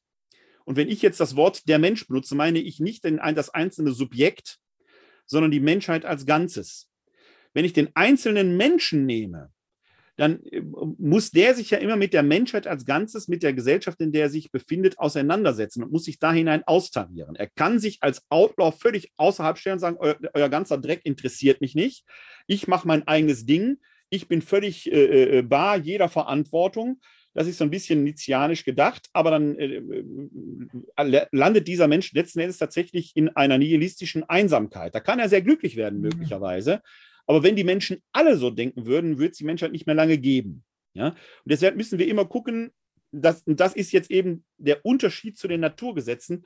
Deswegen habe ich gerade gesagt, Moral beruht letzten Endes immer auf Konvention. Ich will das an einem, wie ich finde, aktuellen Beispiel deutlich machen. Wenn wir mal auf die Missbrauchsskandale in der Kirche gucken und äh, speziell auf die Ereignisse hier im Erzbistum Köln, dann wird ja jetzt sehr schnell immer gesagt, dass in den Gutachten eine rein juristische, eine rein rechtliche Bedeutung, eine rein rechtliche Betrachtung wäre. Es müsste doch alles moralisch bewertet werden. Wir kräuseln sich, die Forderung ist richtig, als solches erstmal richtig. Trotzdem kräuseln sich mir da immer so ein bisschen die Nackenhaare. Warum? Wir, ich vermute mal, dass ich für Sie hier mitsprechen kann. Wir finden natürlich das Verhalten eines Kardinal Meissners, der dann einen Aktenordner mit Brüdern im Nebel hatte ja, und ja. der versucht hat, das ihm ganz furchtbar. Ganz furchtbar. Weil die Konvention, in der wir uns bewegen, ist, wir müssen doch den, den Opfern die Aufmerksamkeit und das Gehör schenken. Es gibt eine Wahrheitsvermutung den Opfern gegenüber. Ich vermute aber mal, ein Kardinal Meißen hatte als oberstes moralisches Ziel, ich muss die Brautkirche in einem reinen, makellosen Gewand halten. Da darf kein Fleck drauf kommen. Das heißt, auch er hatte eine moralische Maxim, die nicht mit der übereinstimmt, die wir haben. Aber der hat aus seiner Sicht wahrscheinlich moralisch gehandelt, so komisch wir das hier finden mögen. Aus seiner Sicht hat er moralisch gehandelt. Deswegen ist, müssten wir immer erst die Frage stellen, wer definiert denn jetzt, was Moral angeht, äh, den Beurteilungspunkt, von dem aus wir handeln können. Nicht ohne Grund richten Gerichte nicht nach moralischen, sondern nach juristischen Kriterien, weil Moral enorm schwer zu fassen ist. Sie ist eben nicht einfach wie die Naturgesetze definiert, wo man sagen kann, 3 plus 3 ist immer 6, da kann ich nicht drüber diskutieren. Das ist der springende Punkt. Moral ist immer eine Frage der Konvention. Und wer sich außerhalb der Konvention stellt, stellt sich außerhalb dieser Gemeinschaft. Das macht jetzt gerade zum Beispiel innerkatholisch diesen enormen Konflikt aus, weil wir letztendlich um diese moralische Bewertung ringen. Ich glaube, dass wir da keine, keine Konvention, keine echte Konvention herstellen könnten im Moment, wenn wir da ehrlich miteinander wären. Das ist ein Problem der Moral, weil sie letzten Endes eine menschliche Bewertung ist, wo wir uns immer neu austarieren müssen. Ja, ich, ich wollte so gar nicht, gar nicht so stark auf die Moral an sich abheben, ja. sondern ich wollte auf, auf äh, das Menschenbild und die, äh, die Bedeutung des Menschen an sich und äh, die Ethik oder was, was ja. der Mensch für die Schöpfung bedeutet. Also was ja. hat der für eine Position innerhalb des Kunstwerkes? Ja, dann sagen wir mal, äh, wenn wir, wenn wir das auf dieses Bild bringen, ist ja noch eine Wortmeldung, die will ich jetzt, weil wir auch schon jetzt sehr lange sprechen, äh, auch noch ja, gleich annehmen. Ja, ist ja gut. Äh, als, wenn wir jetzt mal diese Rede vom Ebenbild Gottes nehmen, dann liegt das schon im Schöpfungsauftrag begründet, aber ich gehe jetzt mal gar nicht so weit zurück, sondern gehe auf den Auftrag Jesu bei der, vor seiner Himmelfahrt zurück, der sagt, ihr macht jetzt meine Sache weiter da haben sie im Prinzip, wird da Gott selbst zum Marker, an dem wir unser ethisches Handeln zu orientieren haben. Das ist ja eine große Frage, mit der der Paulus sich insbesondere auch in Korinth herumtragen wird, dass er sagt, wenn wir von Gott geliebt sind, müssen wir diese Liebe Gottes in der Welt zeigen. Das ist der Auftrag, den wir haben. Wenn wir, wenn wir uns klar machen, dass Gottes Geist in uns atmet, dann bin ich immer im Auftrag des Herrn unterwegs und an mir wird sichtbar oder auch nicht sichtbar, wie Gott ist. Gebe ich Gott eine gute Gestalt ab. Umgekehrt, das Gegenüber atmet auch den Geist Gottes. Ich soll mit ihm also mit einem Ebenbild Gottes umgehen. Das ist ein hochmoralischer Auftrag, der darin begründet ist. Der ist aber eine christliche Konvention, auf der wir dann als äh, begabte Teile dieses Kunstwerkes, die dieses Kunstwerk mitgestalten können, liegt da letzten Endes unser eigener Auftrag. Mhm. Und das ist vielleicht nach allem, was wir gegenwärtig wissen. Man muss das einschränken, weil äh, ich, äh, wenn man sich so mal mit der, mit der anderen belebten Welt, mit Tieren beschäftigt, da ist mehr Intelligenz, als wir Menschen vermuten. Aber nach allem, was wir Menschen derzeit wissen, scheint das im Moment ein besonderes Merkmal äh, der Gattung Mensch zu sein, dass wir dazu in der fähig sind, von uns selbst so ab, zu abstrahieren und uns in das Gegenüber so hineinzuversetzen. Und wenn wir als Christinnen und Christen das in dieser Gottesebenbildlichkeit begreifen, dann sind wir keine Götter, aber wir nehmen wahr, dass Gott uns diesen Auftrag gegeben hat, an seiner Stadt diese Welt hier zu gestalten und an der Schöpfung mitzuwirken. Das wiederum wäre ein hochethischer Auftrag, an dem wir scheitern können, wahrscheinlich auch immer wieder scheitern. Aber zum Christsein gehört auch, dass man eben umdenken und neu starten kann. Ja? Alles klar, Dankeschön. So, dann ist ja noch eine Frage. Bei mir erscheinen Sie unter dem Titel kck42.de Webinar. Ich gebe Ihnen mal die Sprecherlaubnis. Sie müssen jetzt sprechen können. Ich weiß leider nicht, wer sich hinter dem. Ja, bitte. Ja, ich bin's. Ah, die Frau Schneider. Hallo. Ich bin schon so oft bei Ihnen gewesen und habe schon so vieles äh, gehört. Aber heute Abend, das war eine derartige Fülle. Meine Frage wäre, gibt es irgendetwas Schriftliches von Ihnen, wo ich das ein oder andere nochmal nachlesen könnte? Ich kann mal suchen. Ich habe das ein oder andere sicherlich immer wieder mal in unserem biblischen Weblog DI Verbum geschrieben, allerdings jetzt nicht in diesem ja. Zusammenhang. Deswegen stelle ich das ja nachher auch als Video oder als Audio noch zur Verfügung. Ja. Äh, ich weiß nicht, wann ich Zeit habe, das rauszufinden, aber das werde ich dann mal in die Show Notes, äh, zumindest bei YouTube und in meinem äh, Podcast-Kanal dazustellen, dass man da das eine oder andere vielleicht nochmal nachlesen kann. Genau, genau. Ja? Das da würde ich mich sehr darüber freuen. Vielen Dank. Ich versuche es, ich versuche es. Sonst ja. immer wieder, es wird ja gespeichert, Sie können es sich dann immer wieder anhören und anschauen. Ja, ja. Ja? Danke sehr. Danke für die Rückmeldung. Okay. Ja, okay. Ich hoffe ansonsten, dass Ihnen allen dieser Abend gefallen hat. Es war heute, wie gesagt, spekulative Theologie. Das ist herausfordernd, weil sich nicht alles immer so äh, einfach erschließt. Das ist mir klar. Äh, aber ich hoffe trotzdem, dass es erkenntnisreich war. Scheuen Sie sich nicht, äh, Ihre Fragen auch im Nachhinein zu stellen. Sie können mir gerne eine Mail schreiben, wenn Sie wollen, an info-katholische-citykirche-wuppertal.de. Ich habe hier in dieser Folge mehrfach darauf verwiesen, dass äh, diese äh, Möglichkeit ein, der eine oder andere nutzt. Äh, ich bin leider nicht in der Lage, aufgrund der Anfragen, die doch da zahlreicher sind, was ja erfreulich ist, äh, als ich ursprünglich gedacht habe. Äh, vielleicht nicht immer ganz so zeitnah zu äh, antworten, aber ich bemühe mich, jede ernst gemeinte Frage auch tatsächlich ernsthaft zu beantworten. Also machen Sie sehr gerne Gebrauch davon. Ich weiß, der Abend heute war herausfordernd. Mir hat es Spaß gemacht, diese Spekulation mit Ihnen zu durchdenken. Ich hoffe, für Sie auch. Kommen Sie gut durch die Zeit. Sie sind sehr herzlich eingeladen, wenn Sie möchten, in zwei Wochen sich wieder hier zum Webinar zuzuschalten unter www.kck42.de-webinar. Und in zwei Wochen werden wir uns mit einem etwas plastischeren Thema beschäftigen, nämlich mit den Sakramenten im Leben der Kirche, Folge 3, die Ehe und die Weihe. Auch ein interessantes Thema. Also, wenn Sie Spaß daran haben, in zwei Wochen gerne wieder. Bleiben oder werden Sie bis dahin gesund und helfen Sie anderen, gesund zu bleiben oder zu werden. Und wie es sich hier in dieser Reihe gehört, wünsche ich Ihnen allen ein herzliches Glück auf.